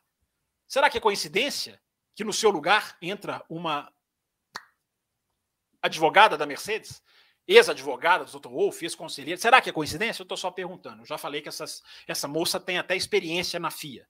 Não estou descredenciando ela. É, então, Raposo, eu vou deixar vocês falarem, vou corrigir aqui o que está acontecendo com a minha câmera e volto para falar, para responder depois a segunda, a primeira pergunta do Jorge, porque ele fez duas, eu respondi a última. Se vocês quiserem falar, eu respondo a outra daqui a pouquinho. Deixa eu corrigir a minha câmera aqui, que estão me xingando aqui. Ah, Will Bueno, vou, enfim, trazer aqui as questões novamente do, do Jorge, né? Parece que Porsche e Audi não estão com tanta pressa, sem entrar na Fórmula 1, porque foi divulgado que eles pediram tempo para analisar as novas regras. Mas onde está a urgência que era falada? Quer comentar também, Will Bueno, em cima do assunto? Olha, eu, eu não tenho essa, essa, informação de que eles pediram mais tempo para analisar. É, o, o, que eles pediram, o que eles sempre deixaram claro é que sim, eles só iriam anunciar a sua entrada na Fórmula 1 é, quando esse regulamento tivesse assinado oficialmente, né, as, as regras fossem assinadas. Eles não iriam, é, é, eles anunciaram o seu interesse em entrar na Fórmula 1, uh, ah, mas não, não é, é, anunciaram oficialmente esse, esse, esse, a sua entrada só depois, realmente, que tivesse assinado. E como, e como o Fábio Gomes falou, é, é, esse atraso para eles foi ruim, não só tecnicamente, né, por questões de você é, desenvolver o motor, é, é a mesma coisa que da Andretti, né? Ou seja, a Andretti quer entrar em 2024. Estamos já no final de 2022 e não tem é, nada definido. É, se de repente puderem é, falar, não, Andretti, ok, entra agora, é, um ano e pouquinho para trabalhar é muito pouco tempo para você criar Talvez uma equipe. Talvez não consiga. É, é, é, muito pouco tempo para você criar uma equipe de Fórmula 1, uma estrutura de Fórmula 1, de uma equipe de Fórmula 1, e da mesma forma para você desenvolver o motor. É, é, é, é, uma, é, é, é, parece que parece que é, que é bastante tempo, que 2026 está longe, mas não está tão longe assim para você desenvolver o motor, todo o conceito do motor, enfim, entender o regulamento. Não, tanto, tanto que a Porsche vai pegar a base da Honda e a Audi, a Audi, se entrar, vai pegar a Alfa Romeo. Então, não então dá, começar do zero não dá tempo mais. Não dá tempo. Então, então assim, eu não, não eu confesso que eu não tenho essa, não, não vi essa informação de que eles estavam é, é, pedindo mais tempo para analisar. Até porque não, eu, foi eles, foram eles que sugeriram. Né? É, eu acho que o Jorge, eu espero que ele não seja dessa turma da má vontade com Audi e Porsche, que não seja dessa turma né, da elitização do que já é elite, né? Dessa turma de que tem uma má vontade mesmo, né? O que, que esses caras estão? Eu, eu espero que ele não seja dessa turma, mas eu acho que ele está que eu gostaria que ele entendesse, que eu comecei a resposta falando não sei quanto tempo ele assiste Fórmula 1. É... Você está se baseando em anúncios, meu caro Jorge. Quem disse para você que Audi e Porsche já não estão se mexendo para entrar? Já não estão, já não ativaram os seus programas? Você está se baseando em anúncio, cara. Você está achando que aprovou, elas vão anunciar no dia seguinte. Não é assim que funciona. você faz anúncios estratégicos. A Porsche queria anunciar na Áustria, isso é informação, casa da Red Bull, né, é o que tem mais perto de Alemanha. Uh, não, não anunciou. É, é o que os oito meses custaram. Vamos atrapalhar esses caras, ainda que comercialmente seja até mais doloroso do que tecnicamente. Mas vamos atrapalhar esses caras. Já atrapalharam, porque anúncios são coisas estudadas. Então você está dizendo, estou sentindo na sua mensagem, um, ah, olha lá, elas não anunciaram que entraram, então elas não queriam tanto. Pelo amor de Deus, Jorge, não se baseiem em timings de anúncio. Se baseiem em informação de bastidores. Se não do Fábio Campos, do Will Bueno ou do Raposo, de algum jornalista, algum, algum veículo que você confiar. Mas vai nas informações.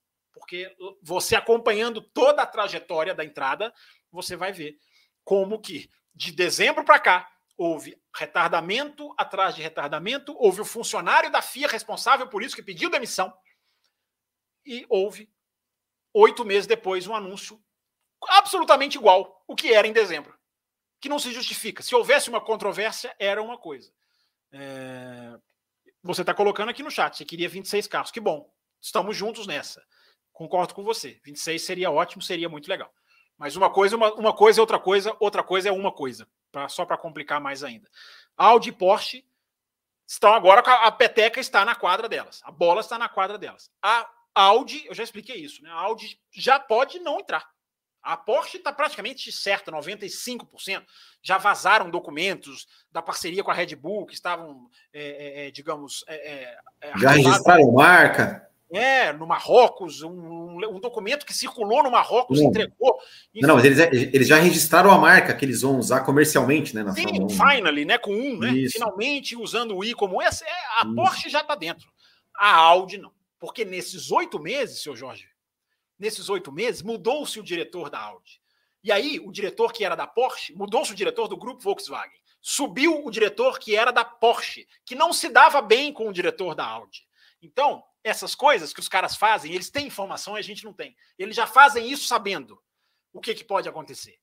É, é, é isso, João. É isso que acontece nos bastidores. Quiseram atrapalhar. Espero, ainda acho que vai dar tudo certo. Mas não me surpreenderia se a Audi não viesse. Muito, não só por isso, mas muito por causa desses oito meses. E de uma certa, e de uma certa taxa de 200 milhões de dólares que impede a Audi de começar do zero. Não só o tempo, como nós falamos, o tempo já é ultra apertado, mas, enfim, uma certa taxa de 200 milhões de dólares, que alguns acham que é digna, que merece, tem que ter mesmo. Para quê? Mais equipes? Mais carros? Para que isso? Tá tão bom com 20. E o Raposo no mudo também é ótimo. O Raposo é, o Raposo tá mudo, né?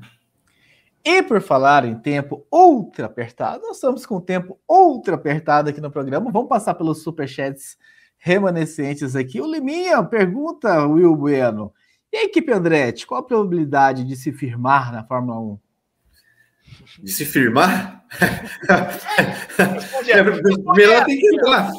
Melhor tem que entrar, né? Tem que entrar. E tá aí. Cadê? Cadê, André? Ninguém, ninguém fala, né, na Andretti. Ninguém fala na Andretti. A Andretti que hoje anunciou, hoje, pois é, divulgou. Hoje, fala, fala. anunciou aí uma, a sua nova fábrica que vai ser criada, vai ser construída lá em Indiana.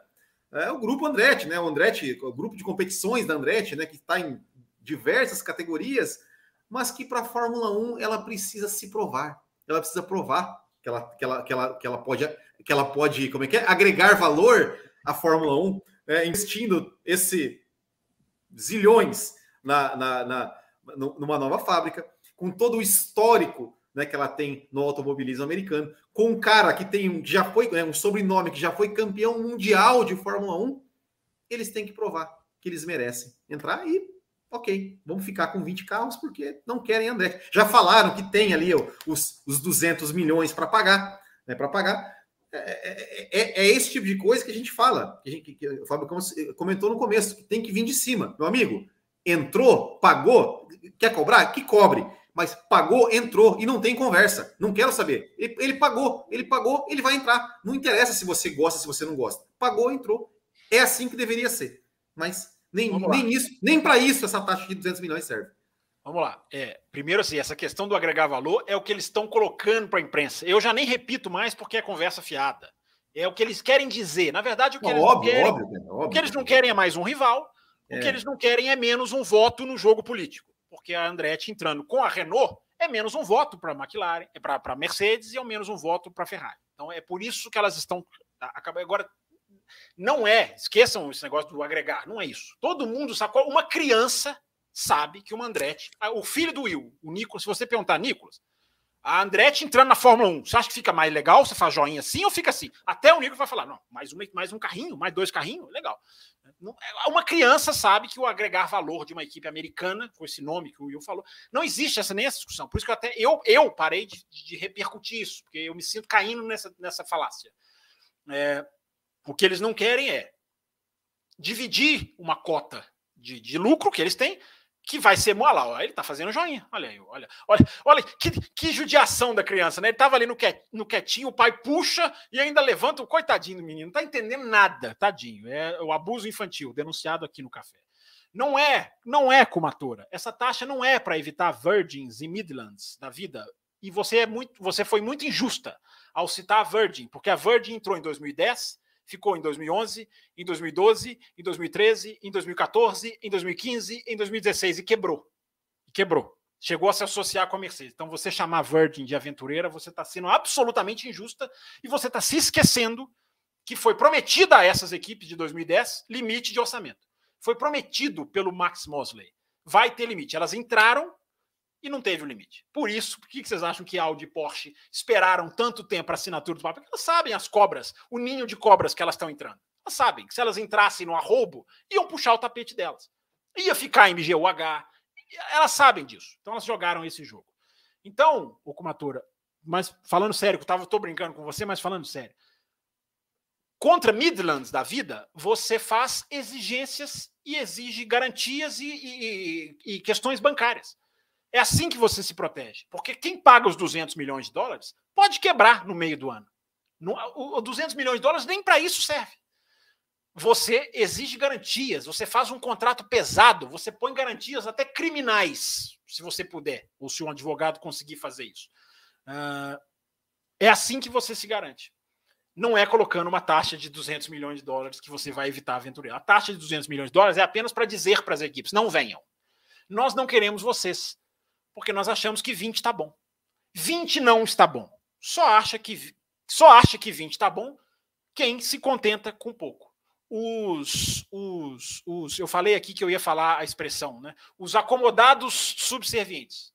Essa é a categoria que povoa muitos fãs da Fórmula 1. Eles são acomodados porque esquecem que já teve 26, 28, 30, 32 pré-classificação e se conformam com os 20 são os acomodados. Agora, são os acomodados subservientes, porque além de acomodados, aceitam tudo que a Fórmula 1 faz, sem crítica, sem pensar no esporte, sem discutir o crescimento de um campeonato com uma equipe como o Andretti. São os AS. Eu não vou falar a expressão em inglês de novo, porque ela é feia, mas são os AS, os acomodados subservientes. Eles estão por aí, estão cheios deles por aí. Não, mas tinha um outro S aí que você falou aí. É, Qual que- mas o, o outro S foi, foi, foi, foi, foi, foi. Era o, era, o- era, o, era o início e o fim da palavra subservientes. Eu forcei, eu forcei para fazer o trocadilho. Trocadilho feio, inclusive. O Raposo agora, essa fala não Feio, muda agora, é Raposo? feio é você ser âncora de um programa por quase 15 anos e não lembrar É de as abrir um- sérias, essas são as sérias. Guilherme Araújo, é que eu tô com um fone novo, né? Enfim, hoje eu Ah, apanhei fone. do A fone culpa velho. é do fone dele, olha que legal. A É do porque o fone. outro fone eu, mutava no, no botãozinho, esse agora eu tô mutando aqui e tá, tô me quebrando. Guilherme Araújo, vejo muitos falando que Daniel Ricardo não merece mais ter espaço no grid da Fórmula 1. Concordo que os dois anos na McLaren foram horríveis, mas o desempenho dele entre 2014 e 2020 deveria credenciá-lo ter mais uma chance no grid no ano que vem. O que acha? É um assunto que a gente abordou no, no início, Guilherme. Mas enfim, eu passo meus companheiros, já que o senhor mandou um superchat, superchat sempre tem prioridade, para que os meus companheiros, se quiserem complementar, que complementem. Se o Ricardo merece mais uma chance, é, Eu já respondi essa. Pode ir. é ele, ele pode- é, mere- mereceu. Eu, eu, eu acho assim, é, eu, eu não acho que, que, que talvez alguém vai, alguém vai dar essa chance. Se eu fosse da Alpine, ou talvez eu, eu colocaria o Ricardo sim. Mas antes da, da Alpine, é, se eu fosse da Alpine, eu tentaria trazer um, algum outro nome de mais peso, de peso, mais assim. Mas o Ricardo, o Ricardo é, é um cara que, que merece uma segunda chance. É, eu, se eu fosse diretor da Haas, da Alfa Romeo, eu. Meu amigo, aqui, ó. Você tá sem lugar na Fórmula 1, eu posso te pagar isso aqui. Duvido que ele não viria. E ele, e ele seria uma. Aí você faz um contrato de um ano com opção por mais um, porque se ele mantiver a má fase, você dispensa. O Ricardo perdeu o poder de barganha. Isso ele perdeu. Mas ele merece, como piloto, eu acho que ele merece. Uma chance, mais uma nova chance. Ô, Raposo, Ricardo ou Stroll? Essa é. Essa eu vou precisar de um programa para responder. Você tem dúvida? Vou precisar de um programa para responder, hein? Você tem dúvida? Você, não, o Stroll você... caiu. O Stroll, o Stroll não é mais aquele Stroll lá da época da gente discutiu Stroll Vettel. É Agora é, é outro Stroll. Você só pode comparar esses dois na irregularidade. Ah, e os dois são irregulares. Talvez essa única. Agora, o Ricardo, o Ricardo tem braço, já fez muita coisa. É, vocês são muito. É porque vocês ficam. É igual o Veto. Vocês ficam baseando no que o Veto fez há 10 anos atrás e acham que esse argumento ainda para mantê-lo. O cara fez não, e já provou que não vai, provou que não vai fazer não mais. Não venha com essa, não venha com essa. Essa discussão a gente teve lá na época da Ferrari. Hoje é outra discussão do Veto. Lá na saída dele da Ferrari. Oh. E já estava provado que não ia fazer mais nada. E não fez. Agora que você. Agora, profeta do acontecido, que não, é. Não, eu falei lá, eu falei lá. Tirar vantagem, tirar eu falei lá. Não, eu achava que valia a aposta. Realmente não valeu. Realmente. É, e agradecendo o último superchat aqui, enfim, mais uma piada do nosso Rei Corline, que apareceu aqui falando: Eu tenho a vitória, e o Russell ainda não tem. E temos uma última mensagem recebida lá no cafévelocidade.com.br para a gente encerrar essa edição. O Afonso Cadeia te manda o seguinte: qual que é a vossa opinião? Fábio Campos, o Will Bueno, sobre o atual sistema de pontuação. O que pensam do ponto pela volta mais rápida? Acham que o piloto que faz a pole deveria ganhar pontos? Duas horas e meia com essa pergunta, né? Por curiosidade, se milagrosamente o grid aumentasse para 12 equipes, haveria alguma alteração na pontuação? Obrigado por trazerem sempre boa análise sobre o mundo da Fórmula 1. Abraços de Portugal. Quem começa? Começa o Will Bueno para o Fábio Campos encerrar esse programa? Eu não gosto desse, desse sistema de pontuação. É, eu, eu acho que, é, para mim, eu acho que 10 carros pontuando é muito. É, eu acho pontuação muito concordo. alta. Nisso eu concordo. Nisso eu concordo. Eu acho, eu acho pontuação muito alta. Eu não gosto de. de, de a proporção de carros pontuando eu acho tá, tá, é. tá, tá, tá, muito grande. É, eu não gosto de, de, de 25 pontos. Primeiro, porque eu sou ruim de matemática, é muito difícil fazer conta. Ah, mas aí você olha, 25, só, olha só o parâmetro né? dele. É. Porque ele não consegue é. fazer a conta e ele joga na não, Fórmula brincadeira. Não, brincadeira. Mas, é, mas, é, mas eu, eu preferia, eu preferia a, a, a pontuação mais, mais baixa. Enxuta. É, eu, é, eu acho, eu acho que, por exemplo, eu, eu acho que a pontuação, por exemplo, de, que foi de 2003 a 2010, eu acho que era uma pontuação legal. Eu só acrescentaria, por exemplo, talvez um ponto a mais para a vitória, ou dois pontos, 12. É, é, a pontuação era 10, 8, 6, 5, 4, 3, 2, 1, pontuando os oito primeiros. Uh, eu acho que oito carros pontuando, eu acho que é um bom número. Talvez essa pontuação, eu, talvez eu, eu mudaria para 12, 8 ou 11, 8, uh, mas não gosto de pontuação de 25. Eu acho que é uma pontuação muito é, muito alta. E eu, eu, lembro assim, porque eu já não gostei dessa pontuação. É, é, é eu me lembro de 2014, é, porque, por exemplo, o Hamilton abandonou a primeira corrida e o Rosberg ganhou. E o Hamilton depois ganhou três ou quatro corridas seguidas, e por causa de um abandono, ele ainda não ficou na frente do Rosberg no campeonato. E eu acho que isso não é. Eu, acho que o abandono custa muito caro, e eu não, não, acho, não acho justo. Enfim, é uma opinião. Não, não quer dizer que eu estou certo ou errado mas é a minha opinião, a pontuação deveria ser mais baixa deveria, e deveria pontuar menos carros. Eu te sugiro fazer a conta do Hamilton e Rosberg se fosse 1865. Ele demoraria mais para tirar. Faça essa conta e depois volta aqui no café. É, eu vou responder rapidamente. Eu acho que a pontuação é exagerada. O ouvinte pergunta, né? Se entrassem mais duas equipes, se mudaria? Não. Se entrar mais duas equipes, ela fica mais, mais ajustada, porque ela não pontua, ela não dá pontos para metade do grid. É o que ela faz hoje. Eu entendo que ponto é dinheiro, que você dando um ponto para uma, uma, uma Williams que chega lá em décimo, você está dando chance dela ganhar, passar uma outra equipe. Eu entendo isso. Mas a proporção esportiva é, é, é descomunal. Eu acho, dessa, eu acho o, o ponto para o nono e para o décimo migalha. Eu costumo chamar de migalha esses pontos. É, agora, onde eu discordo do Will, eu acho o 25 sensacional. Não é pelo 25, é, mas pela distância do segundo colocado. Eu acho que você tem que pôr um pontuação. A, a pontuação do 18 foi feita para parar o Schumacher. Isso é, os caras nem negaram. Eles fizeram isso para parar o Schumacher. O cara ganhava toda hora. Então vamos fazer com que o segundo pontue também.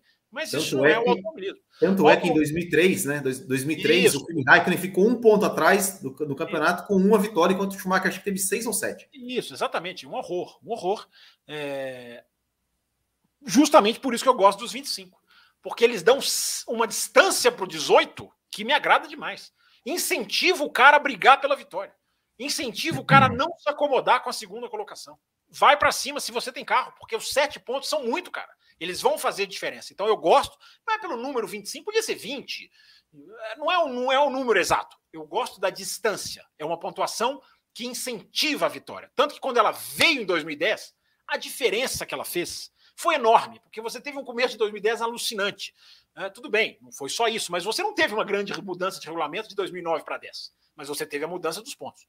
E ponto que incentiva a vitória, para mim, incentiva a competição sadia e saudável. Então eu gosto da pontuação, ajustaria lá no finalzinho para não dar para tantos, ou faria o que o nosso ouvinte sugeriu. Bota mais três equipes no grid, 26 carros, aí você mantém essa pontuação. Fica mais meritocracia do que esmola, do que migalha. Mas enfim, tá aí, tá respondido. Ah, faltou o ponto na volta mais rápida. Não, eu é no começo, no começo, é eu, no começo eu não gostei, depois eu gostei e agora eu desgostei de novo. É isso. Você vê que é uma pessoa, você vê que é uma pessoa indecisa, né? Agora, é, eu sempre, eu sempre desgostei, eu sempre falei, volta mais rápido em corrida de Fórmula 1 para mim não vale nada, nada, nada. Corrida para ver quem chega na frente, volta rápido a gente vê na sexta, no sábado. É, e pontuar isso é, é e, e, as razões, né? Aquilo que eu falava do Halo, que muita gente não entendeu até hoje. Né? As razões por que colocou esse ponto, ele é um ponto comercial, porque divulga lá, ele tem um nome, né, o ponto DHL, enfim, DHL, ele é uma coisa para fazer dinheiro. É, ele não tem função esportiva, eu não daria. E não daria para pole, também acho que foi citada a pole, também não. Pole, ponto para pole só ajuda o campeonato a acabar mais cedo. A, a, Fórmula 2 nos ensinou isso. Os caras vão marcando ponto em qualifying e o campeonato podia acabar lá, mas no final acaba no meio. Porque você está dando mais pontos para quem já é mais rápido, teoricamente, embora 2022 seja a exceção. Né? quem faz muita pole não ganha corrida, que é o Leclerc e a Ferrari.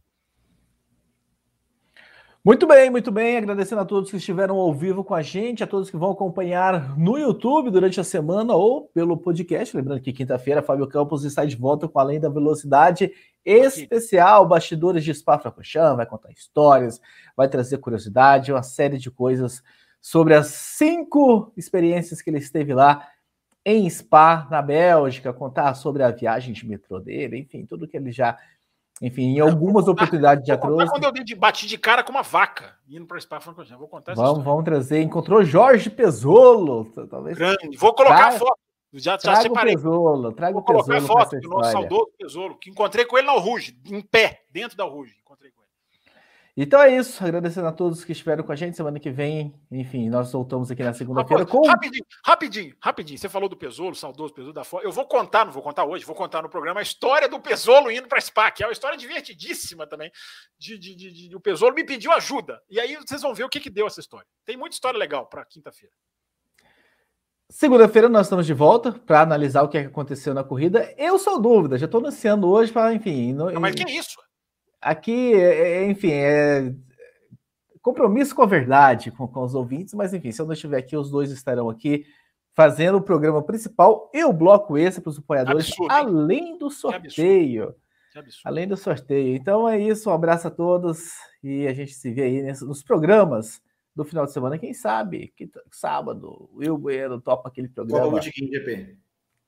Enfim, Estamos nos ajeitando aí. Um abraço a todos. Vai negociar com o rapaz aqui, ó. Vai, ter, vai, vai negociar com esse rapaz aqui para ter programa. Até mais. Tchau, tchau, pessoal. Termina aqui Café com Velocidade, o mais tradicional podcast sobre corridas do Brasil. Café com Velocidade, a dose certa na análise do esporte a motor.